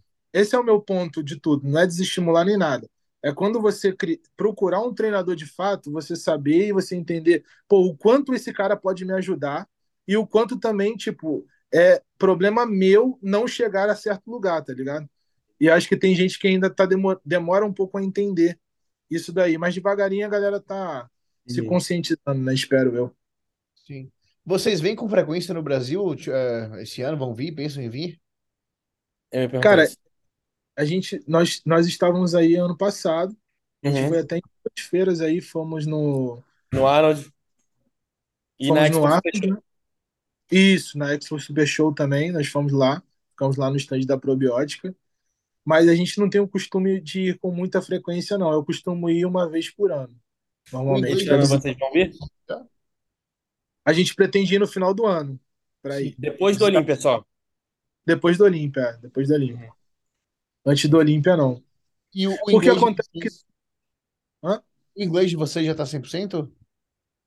cara, a gente, assim, por exemplo, eu não me sinto apto ainda a estar fazendo um workshop, entendeu? A estar passando é, é, algumas, algumas coisas mais específicas, até porque, por exemplo, existe um vocabulário que eu uso didático, né? Didático para poder explicar em português que eu não consigo explicar em inglês ainda. Entende? Mas eu dou aula normal aqui, eu tenho certificado de personal trainer e tudo É, mais. é então, uma prática mais aqui daquele, tipo assim, de algumas gírias, algumas coisas aqui que precisa ter, tipo. É mais, é mais de mim, sabe? Talvez Uhum. eu conseguiria, mas é mais de mim ter segurança para fazer isso, tá ligado? Entendi. Porque eu quero, quando eu realmente fizer isso de fato, eu passar segurança para a galera que está me ouvindo, é, de que realmente eu tenho é, propriedade para falar aquilo, sabe? Segurança para falar aquilo. Então eu ainda não me sinto apto para fazer workshop, palestra, tal. Mas eu falo tudo, cara. Eu entendo tudo muito bem. Eu converso aqui em inglês. Eu tenho alunas que só falam inglês, entendeu? Uhum. Eu dou aula em inglês na academia. Então a gente, Você viu aí também, personal também? também, também. Uhum. Dou aula em academia aqui também. Uhum. Inclusive a Isa, ela, pô, se você viu o, o, é, o discurso que ela deu lá junto ao, ao Arnold, quando ela recebeu o, a premiação, pô, foi um discurso top, né? Sim, Então pô. ela, ela tem Uhum. um, ela tem uma, a gente sabe falar, né? Mas é mais segurança para poder fazer Não, e ainda mais coisa na situação que ela tava, né? Ela falou bem, numa situação, tipo assim, nervoso, do tipo, bem, cara. caralho, ganhei! Sim, foi algo, foi algo muito top. E a galera aqui de fora, ela, eles reconhecem muito isso, sabe? As pessoas que estão se esforçando para poder falar a língua deles, entendeu? Isso é muito legal. É uma grande potencial a representar o esporte. O que adianta ter uma. Isso conta muito também no Olímpia, né? Do tipo, pô, a gente vai dar pra ela, mas imagina, não fala inglês, não vai representar o esporte, vai fazer nada. Sim, pô, claro. também. É, você tem que ser uma representante, né, cara? Sim. Se você quer realmente ser uma embaixadora do esporte, você tem que representar. Até porque à medida com que você vai crescendo e as pessoas vão te conhecendo, elas querem ter essa troca com você, tá ligado? Uhum. Poder conversar, de poder trocar uma ideia, de você poder falar uma parada legal pra ela, entendeu? Dela levar um pouco de você ali naquele encontro. Então, pô, Uhum. se você não fala nada de inglês, tá ligado? Fica meio chato, tá ligado? Isso é Uhum. uma coisa que eu vejo que a, que a galera tinha que, ti- tinha que realmente. é, é, como é que eu posso dizer? Se preocupar com isso. Os brasileiros que vêm aqui para fora para poder competir e tal, até para poder conversar com a, com a galera aqui de fora. Porque existe um mito muito grande. Eu não sei quem criou esse, esse mito, se foram os, os- as pessoas que querem supervalorizar é, o contato que eles têm com o pessoal aqui de fora, ou se foi a- o próprio glamour da mídia mesmo que, que criou esse mito, que os atletas reconhecidos daqui de fora, que os grandes treinadores, eles não falam com as pessoas, tá ligado? Que existe um, um, um abismo entre as pessoas e eles. E, na verdade, pelo menos eu, eu nunca vi isso aqui, sabe? Todo mundo, cara, pô, eu treino aqui na. Às vezes eu treino na Redcon One Gym, que é aqui na, em Boca Raton, aqui perto de casa. 20 minutos daqui de casa. E que, às vezes o Kai Green treina lá, aquele Boogeyman, não sei se você conhece, aquele. Blessing. O Blessing. tá- New York, o Blessing também, ele ganhou New York. Ele treina lá, mano, ele troca ideia com todo mundo na Cara, academia. Exatamente, todo mundo aí, todos os campeonatos que eu fui, é todo mundo sempre muito educado e muito Sim. receptivo. Muito, Eles Sim, são não mais acessíveis do que brasileiro em si. muito Muito mais mais. Muito mais, muito mais. E se cria esse mito no Brasil que a galera aqui de fora, tipo, não fala com ninguém, que os caras são não sei o quê. Mano, nada. Ó, pra você ter uma ideia, eu falei com o Kai Green uma vez na academia, porque eu tirei uma foto com ele no Arnold Classic em 2013, aí eu mostrei para ele, né? E nessa academia lá, tem um telão gigante, e às vezes fica passando o Arnold lá, e às vezes passa a Isa lá vencendo a, a antiga edição e tal, não sei o que, às vezes passa o Olímpia. Enquanto a gente tá treinando, tem um telão enorme, mano, passando assim os campeonatos, né? E aí eu, eu, acabou que eu mostrei para ele e tal, aí ele meio que soube que a gente é. Pô, conversou com a gente de boa. E outro dia, o cara abaixado lá, mexendo no celular, ele chega, bate nas minhas costas fala comigo, tá ligado? Assim, na maior naturalidade, como Pô, então, tipo, não existe isso. Se você souber falar inglês, eles vão ser muito bem receptivos com você, cara. Tá ligado? O, outro negócio também que me surpreendeu foi o Chad Nichols. Quando a gente estava indo, quando a gente foi competir no Arnold Classic lá em Ohio, é, eu tinha acabado de chegar. E eu fui para Powerhouse. A Powerhouse era em frente à minha casa, em frente ao hotel que a gente estava ficando lá. E aí, tipo, era faltava 20, acho que 30 minutos para fechar a academia. Eu fui lá só para dar um treinozinho, né? eu não tinha treinado no dia. Aí cheguei lá, dei de cara com Chad Nichols e com, com William Bonac na academia. Só tinha os dois, cara, lá dentro. E eles treinando. Aí eu fui falar, né, com o Chad e tal, não sei o que, fui lá conversar com ele e tal. Pô, o cara foi super receptivo comigo, falou comigo, nem sabia quem eu era. Depois eu falei sobre a Isa, ele falou, pô, até achei que ela ia poderia ganhar e tal, o primeiro Olímpio, achei que ela ia vencer pela maneira que ela vinha escalando os campeonatos e tal, não sei o quê. Cara, o cara, a gente trocou a maior ideia lá, ficamos um maior tempão conversando, ele nem sabia quem eu era, tá ligado? Foi descobrir depois que eu era treinador da Isa, e, tipo, pra ele tanto faz. O cara tem 50 Olímpias, vamos supor, tipo, eu sou o treinador da Isa, que é campeã, que é top 3 do Olímpia, tá ligado? Não era nem campeã do Arnold ainda. Então, pra, pra você ver, e o cara, tipo, faltando minutos para fechar a academia, com o Bona aqui ali, trocando ideia comigo. O cara tirou foto comigo, começou a me seguir no Instagram. A gente conversa direto, mano. Tá ligado? Neto, então, né, tipo, não existe isso. O Neto, quando conheceu o Matt Jensen, o Neto, o Matt tava na academia de boa, sem fazer nada, ninguém, ficou, ninguém falava com ele. O Neto Uhum. chegou lá, caralho, você, e não sei o que, ele trocou ideia numa boa. Pediu pra ligado? ver foto do meu último show, começou a dar dica. Eu já falei com Bizarro. vários aí, assim, vários, vários. Os campeonatos Sim, sempre sim, pessoal muito. Pô, o Banks, mano, a gente, eu converso muito com o Banks, eu converso muito com a galera da Dax, tá ligado? Todos Uhum. eles me respeitam muito, muito mais do que no Brasil, tá ligado? Uhum. No Brasil, Uhum. muita gente sabe quem eu sou, me conhece, mas, tipo, finge que eu, que eu não existo, tá ligado?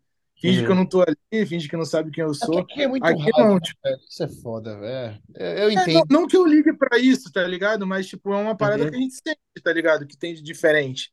É, E, e é, uma, é um mito que a galera cria aqui, que o pessoal aqui dos Uhum. Estados Unidos, ah, eles são superiores. Não, mano, tô todo mundo no mesmo patamar. Sim. O cara vai falar de você de igual para igual, vai te respeitar de igual para igual, e tudo bem, mano, porque todo mundo aqui tem acesso a tudo, tá Uhum. ligado? Só que aí, tipo assim, não tem esse crescimento do meio por trás de por, por, por treta, tá ligado? Aqui toda hora é novela, é treta, e é pô, dono de Hum. academia brigando com o dono de academia, com marca de patrocinador e com atleta de outra marca, e o caralho. E aí até o André postou outro dia, né? Tipo assim, tem o Sibum, que ele é da Raw, mas ele posta usando suplemento da Evo, da, da, da Evogen. Evogen com o Reni Remold, eles no mesmo vídeo, Não, assim, tem, tipo, trocando assim, suplemento essa, e tal.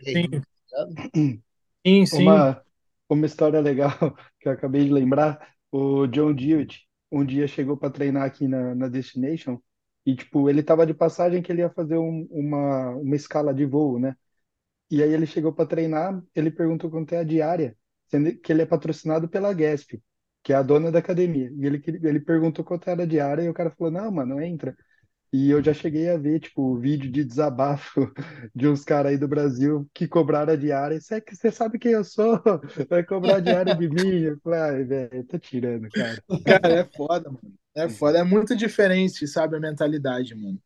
Mas isso daí que, que você tá falando, tipo, que ele mencionou sobre as mídias brasileiras, realmente, cara, é um bagulho que pra mim me desestimulou total. Eu não acompanho mais nada, cara, porque tudo que você. a- Tipo, o que, o que realmente popularizou agora é esse negócio de notícia. Uhum. É, Pô, mas você não, você não vê uma notícia que realmente seja legal, tá ligado? Notícia: É só- Fulano fez desenvolvimento com 60 quilos. Não, é só falando, tipo, da vida pessoal dos atletas, tá ligado? Denegrindo os atletas, denegrindo as coisas, os relacionamentos que estão tendo com um com o outro, expondo as pessoas, tá ligado? Quando não é isso, é putaria. É bagulho, tipo, sabe? É uns Uhum. negócios, tipo, que não agrega pra ninguém, cara. Não Tá agrega ligado? Não nada. agrega nada, tipo, não, não, não, não ajuda o esporte a ir pra frente, não propaga é, de maneira nenhuma o crescimento do esporte. Eu acho que só denigre, tá ligado?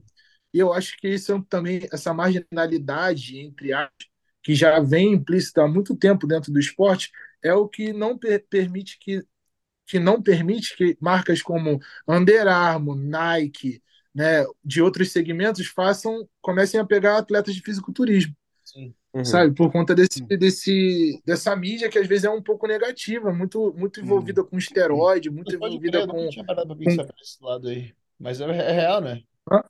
Faz O sentido. quê? né? Mas você nunca tinha parado pra pensar nessas marcas em específico não pegarem Sim. E realmente faz sentido, né? é, porque, não tipo, romantizou muito o uso de bomba, esse tipo de coisa, é muito abertamente falado hoje em dia. Hoje em dia, qualquer menino de 20 anos que é coach já tá passando pra galera, e já tá falando, já tá. Enfim, é. Ficou um Não, negócio e eu- o, pior, o pior é que, tipo, uma, uma parada que não me desce, mano, que eu vou ter que falar aqui, tipo, não sei nem se eu posso falar, mas eu vou falar. Deve. Mas é uma Pode, parada, pode.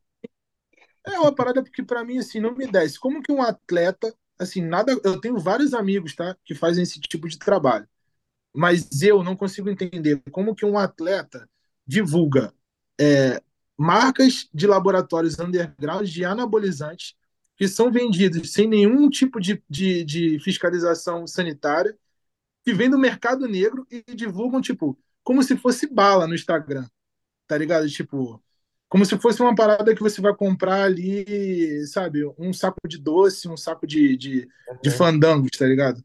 Eu acho que tinha que ter um, um- É, porque onde tá a Polícia Federal? Onde tá o pessoal, mano? Ah, isso é um Porque eu acho que bastante evento no Mas, Brasil. mano, Ainda mais que aqueles, por exemplo, é, tu, tu nem conhece, tu só vai porque tá recebendo melhor, e ainda é uma parada que, tipo, você não confia e você não usa. É. Entendeu? Esse é o pior É. ainda. Quando a pessoa, tipo assim, ela fala no Instagram uma parada que ela não usa, ela não vai usar, mas ela fala Brother, que é isso top. é perigoso pra saúde, velho, da molecada, É. tá ligado? Porque é, muito, Tipo- velho, hoje em dia é muito aberto, é muito moleque que não tem noção, tá ligado? E não tem, mano. noção, não tem noção, não sabe quão mal aquilo ali pode fazer. E, porra, vê o moleque, o cara falando lá no YouTube, vai lá e compra e pau, mas, velho, é. É por isso que eu falo, a gente romantizou muito esse negócio de bomba, como se fosse uma coisa tranquila, como se fosse suave. Muita gente ainda acha que é o segredo, tá ligado? E isso só vai foder é. a longo prazo uma galera que vai se frustrar, como aconteceu com você, como aconteceu comigo, enfim. Né? Que faz É, mano. é- esse é o papo. É isso. É isso, tá ligado? E tipo assim, mas assim, ninguém tá sendo hipócrita aqui de falar que não é uma coisa que atletas usam e que, enfim, ah, você não compra, claro que você deve comprar também no mercado. A parada não é essa. A parada é você pegar uma coisa que é ilegal, que você não tem como garantir para a pessoa que está comprando ali nada do que o produto vai te oferecer. Você não tem como garantir nada. E você está vendendo como se a parada fosse algo tipo, como eu tô falando, como se fosse comprar uma água ali na esquina, tá ligado? Sim. Eu acho que banalizou demais, entendeu? Esse tipo de coisa. Então, eu acho que isso, isso acaba denegrindo um pouco o esporte, tá ligado? De certa forma, e não permite que outras marcas, como eu disse, marcas grandes se envolvam com esse tipo de atleta, com esse tipo de meio, porque é um meio marginalizado, tá ligado? Querendo ou não. Imagina ter lá o símbolo da Nike do lado do, do símbolo da G-Pharma, do lado do símbolo da Grifo. Pô, tá ligado? Não dá, mano.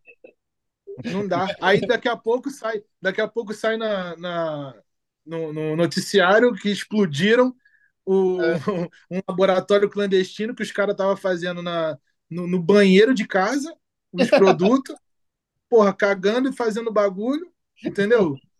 Porra, que isso, mano. Tá ligado? É uma parada que não tem como, cara. Tu vai ter que voltar para outro episódio para a gente falar mais dos aspectos que tangem a preparação de atleta, sabe? A gente falou muito de uma ideia aqui, mas não falou do, É. em si, de treino, de hormônio, de dieta, enfim. Esse Bem-vindo ao o novo integrante do Real Culturismo que trouxemos aqui. Não, mas assim, de fato, você Tá você- gostaria, você poderia, gostaria, enfim, de voltar aqui e falar mais do seu trabalho, visão de, desse aspecto que, assim, de novo, a gente gosta de dar resenha, sempre, sempre troca uma ideia aqui, gosta da história, mas também quer passar informação justamente para evitar que esse tipo de merda aconteça, né? Porque Aham, claro. Quem segue a gente, a gente não é famoso ainda e também não é o intuito. A gente faz isso pela grana, pela fama, até porque, né, não temos isso, mas é por passar informação. Né? E a gente está tentando, Claro, em meio a tanta desinformação, passar o máximo de informação, de educação possível para essa galera, né? E como esse episódio já, já tá Claro. muito bom, mas está muito longo, a gente, né, poderia voltar depois para realmente conversar mais sobre isso. E Até é, porque, com não, certeza, o Neto, o Fabrício, eu, tem dúvida, tipo, quero saber mais sobre é uma troca, é, então. treinamento, é, a dieta, como você manipula, falar sobre finalização, é, até Hum. sobre hormônios, dizer, tipo assim, suas preferências do que para tal situação, para off ou para E não, a gente pode, eu volto quantas vezes vocês quiserem, cara. E Sem ficou problema nenhum. realmente, sabe? É sempre bom. Ah, e eu É muito legal, é muito legal, tipo assim, você ter mostrado essa parte, porque como é sempre, tipo assim, a gente vê muito do tipo, é sempre a Isa, a história da Isa, e não sei o quê, Uhum. mas é muito maneiro, tipo assim, conhecer você e mostrar você, tipo, você também, tá ligado? Tipo, como É. o Guilherme. Fico, fico feliz, irmão. Fico feliz. Eu volto quantas vezes vocês quiserem. É, principalmente, porque, de novo, né? Como a gente falou, agora que a gente trocou essa ideia, teve essa conversa, a gente viu que as ideias batem muito. Então, sempre que Sim, a gente ser do puder caralho. trocar uma ideia e agregar um, agregar um para o outro, e para quem está ouvindo, né? Visto que as ideias são parecidas e batem ali, é sempre muito bom, velho. É, só tem a crescer, sabe? A gente cresce junto com isso aí e quem está nos ouvindo se beneficia muito também, que é a maior ideia do podcast, né?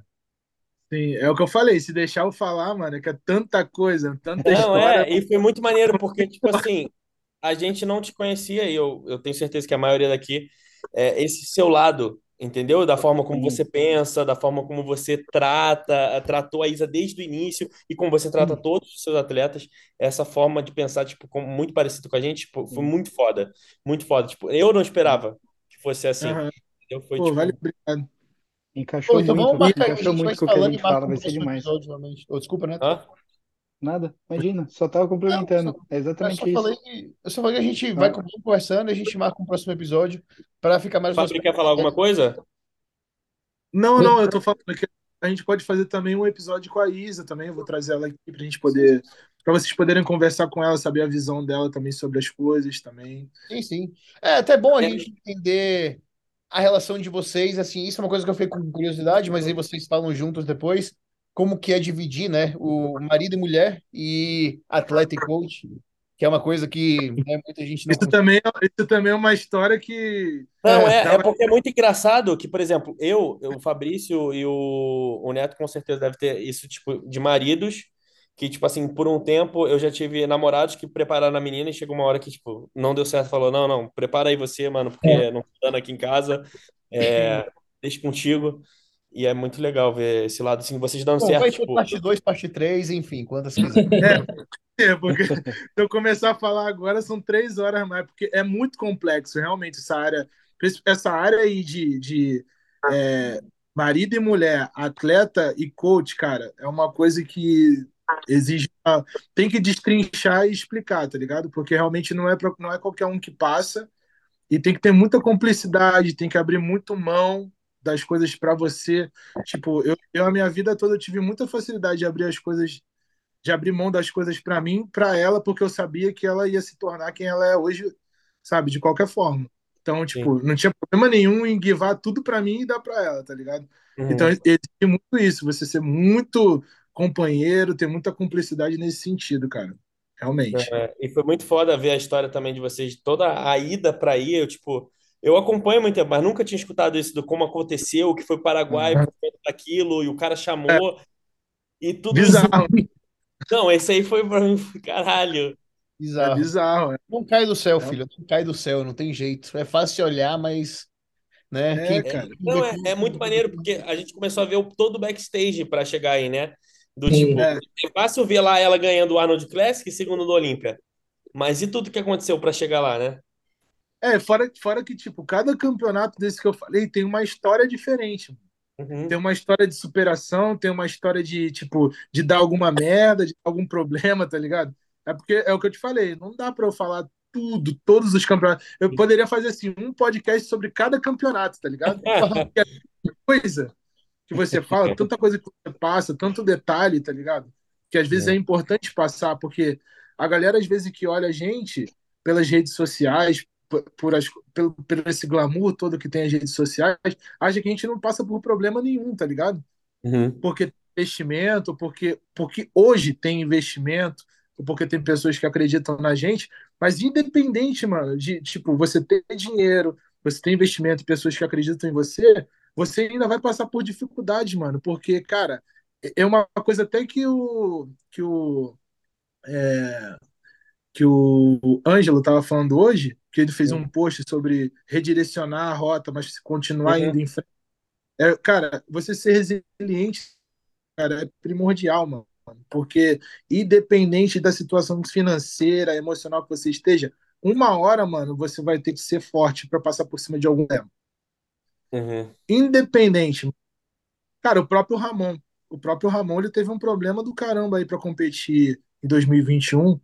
O Olímpia, que ele quase perdeu o Olímpia. Foi pro campeonato, ele foi pro. O voo, tudo, né? O atrasou, ele teve que pegar uma fretada e não sei o que, não sei o que lá. Mano, muita coisa, mano. Esse Olímpia mesmo que ele teve que aumentar de A tamanho altura, aí, é. não sei Entendeu? Isso é uma coisa que, cara, dinheiro não compra, mano, tá ligado? Não é dinheiro, não é recurso, não é pessoas acreditando em você. São coisas que os atletas passam, mano. Dificuldades, tá ligado?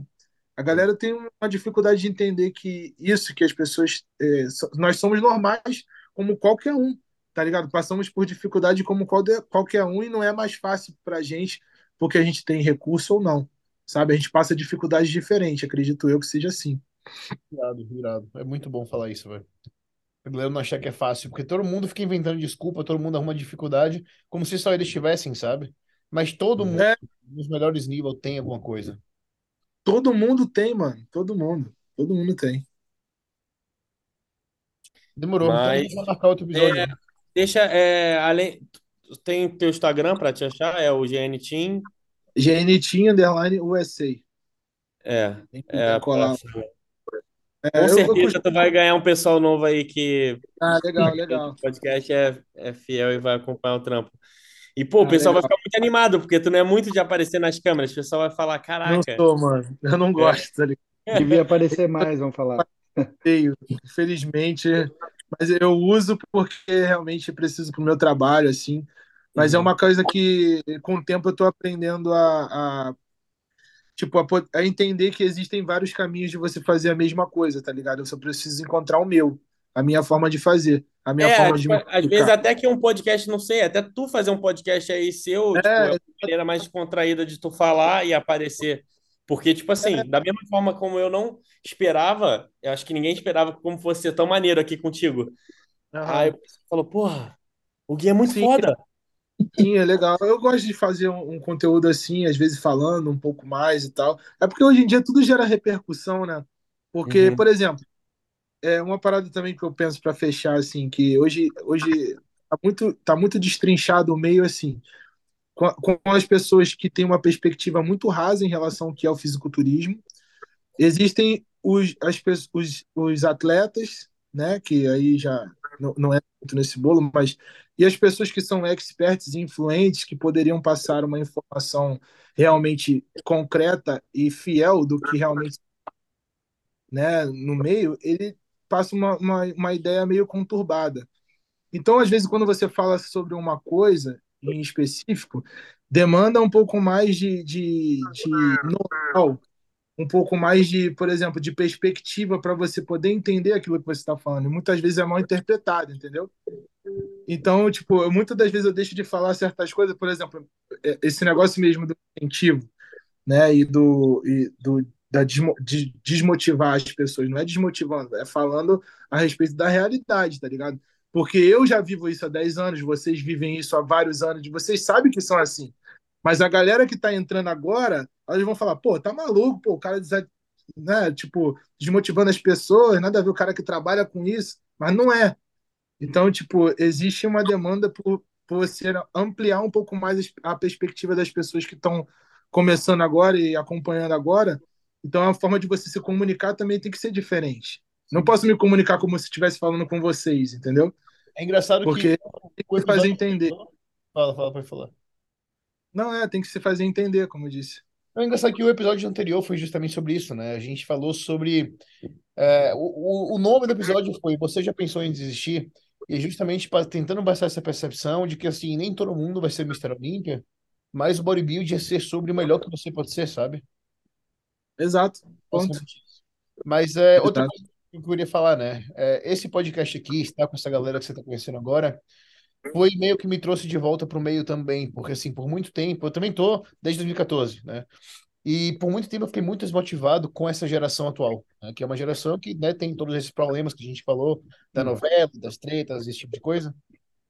E por muito tempo eu fiquei separado, até entender, né, junto a eles e as pessoas que a gente traz aqui, que dentro de toda essa desgraça, digamos assim, que existe, sabe? Precisa de pessoas como a gente, né, que tá ali realmente para fazer um trabalho, né, para mostrar que o bodybuilding é muito além de tudo isso que se passa hoje em dia. Então, enquanto no passado eu deixava essa negatividade assim tomar conta e me afastar, hoje eu vejo a necessidade de eu estar dentro, junto com pessoas como o André, como o Neto, como o Fábio e mais gente que a gente traz aqui, para trazer uma perspectiva diferente para essa galera que está no meio hoje em dia e ver que não é só isso, sabe? Eu acho que esse que no final das contas Exatamente. é o nosso papel. Só contar um pouco a história mais ou menos como é do, do podcast, é porque, na verdade, esse podcast começou um ano atrás e era um pessoal totalmente diferente. Na verdade, eu e Tchelo já estávamos. Tem uma outra Uhum. pessoa que é o que ele não veio hoje, não pôde estar, mas você vai conhecer. E Uhum. eu e o Tchelo, a gente se conheceu quando eu morava nos Estados Unidos, por Instagram, porque a gente já foi do mesmo coach, o Stefan. Eu sei- acho que você conhece o Stefan Kiss, que é do jogo. E aí a gente ficou amigo por Instagram. Da mesma forma que eu fiquei amigo por Instagram do Tchelo, eu fiquei do Fabrício e do Neto. Tudo aqui a gente se conheceu pelo Instagram. E aí eu a gente teve a ideia de criar o podcast ano passado. E meio que ficou eu, ele e o Luan, que não tá aqui. E eu fiz amizade com o Fabrício pelo Instagram. O Fabrício virou meu atleta, um dos meus melhores amigos. Eu conheci o Neto pelo Instagram, virou um dos meus melhores amigos. A gente nem se conhece pessoalmente. E aí eu trouxe o- o Neto pro, pro podcast e trouxe o Fabrício pro podcast. E aí é muito, gente. ma- é muito maneiro. É muito maneiro como, tipo, acaba, a- gente vai se aproximando mesmo sem saber e de repente tá todo mundo junto falando a mesma língua, tá ligado? Isso é É muito legal. Vai É. juntando Isso soldados, tá ligado? Contra É, isso- a guerra da, da porque, cagada. É, isso, isso é maneiro porque ao mesmo tempo que às vezes eu me sinto, por exemplo, hoje aqui eu me sinto muito familiarizado com vocês na maneira de pensar, de conversar. Eu tenho um grupo, né, que, que também pensa um pouco como a gente, que é o grupo do. Eu tô no grupo do Ted Face, que o, o Sizen tá lá, o, Aham. o Hugo Eu tá fui do lá. time. Eu já fui Porra. do Hugo. Eu sou, eu, eu sou brother do Size também. O Size é maluco, ele é muito gente boa. É, o Hugo fui, eu fui também atleta do Hugo. é um Eu tava Hugo, é um cara ensinou muito no início, ele também já foi meu coach na época. Bem depois dessas desgraças aí, depois eu tentei voltar algumas vezes, né?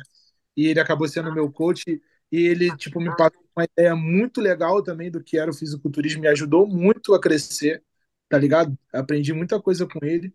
E a mesma forma que às vezes a gente se sente muito distante, destacado quando a gente está em um certo meio, a gente também se- consegue se sentir muito acolhido e muito, tipo assim, realmente falando a mesma língua quando a gente está em outro. Então, não tá tudo perdido ainda, tá ligado? Não é. Não tá tudo perdido, graças a Deus. A gente luta contra a maré para mudar o cenário. É isso. A, a ideia, a parada é, tipo, não é nem mudar o cenário, mas é. Não é, não é nem mudar, né? Mas mostrar a percepção correta. eu, eu entendo que, tipo assim, existe uma necessidade, sim, é, de ser assim, né, para um crescimento, né, Uhum. é, do meio fitness, ajudou muito a alavancar, a, tipo, disseminar isso tudo, meio que a forma com que a gente pensa hoje vai na contramão do comercial, talvez, mas é Uhum. uma essência, cara, que precisa existir de dentro das pessoas.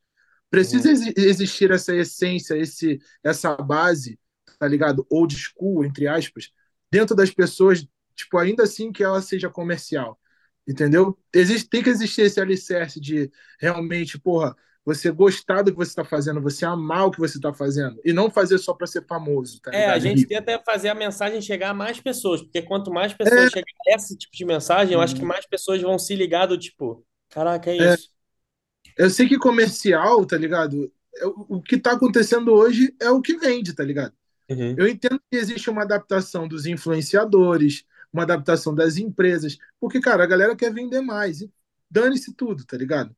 Quero vender mais, quero explodir de vender e, e assim, e, e existe o nosso meio do fisiculturismo underground que está caminhando como um, sabe, uma formiguinha ali no meio tentando sobreviver, tá ligado? Que é a gente que tem que trazer isso de volta para a galera. Também pode ter isso, pode caminhar lado a lado com o comercial também, sem precisar romantizar tanto, tá ligado? Trazendo a verdade do que realmente é as paradas, tá ligado? Então acho isso legal, pô. Irado. Bom, a gente vai se falando para marcar um outro episódio, então. Cara, hoje foi o nosso podcast mais longo que a gente já gravou até hoje. Que isso. E, e um É dos mais sério, da é hora. sério, é sério. É isso. Sério. E foi um dos mais tops, papo reto. Foi mesmo. Eu nem sei quanto tempo já deu, mano. Nem duas eu. e meia, duas horas e meia. Toma. Mano, Fala, irmão maneiro. Gui, foi um prazer, velho. Vou conversar com você no Instagram depois, ideia e vai marcando mais episódio aí. O prazer isso. foi meu. A Obrigado pelo gente convite. marca, pô, torcendo demais por vocês pela recuperação esse ano. A Olímpia vai dar. A gente vai. Quem vai estar lá? É, A gente vai, pô. Provavelmente eu vou estar lá, é. estaremos. É, estaremos Vai lá. Todos.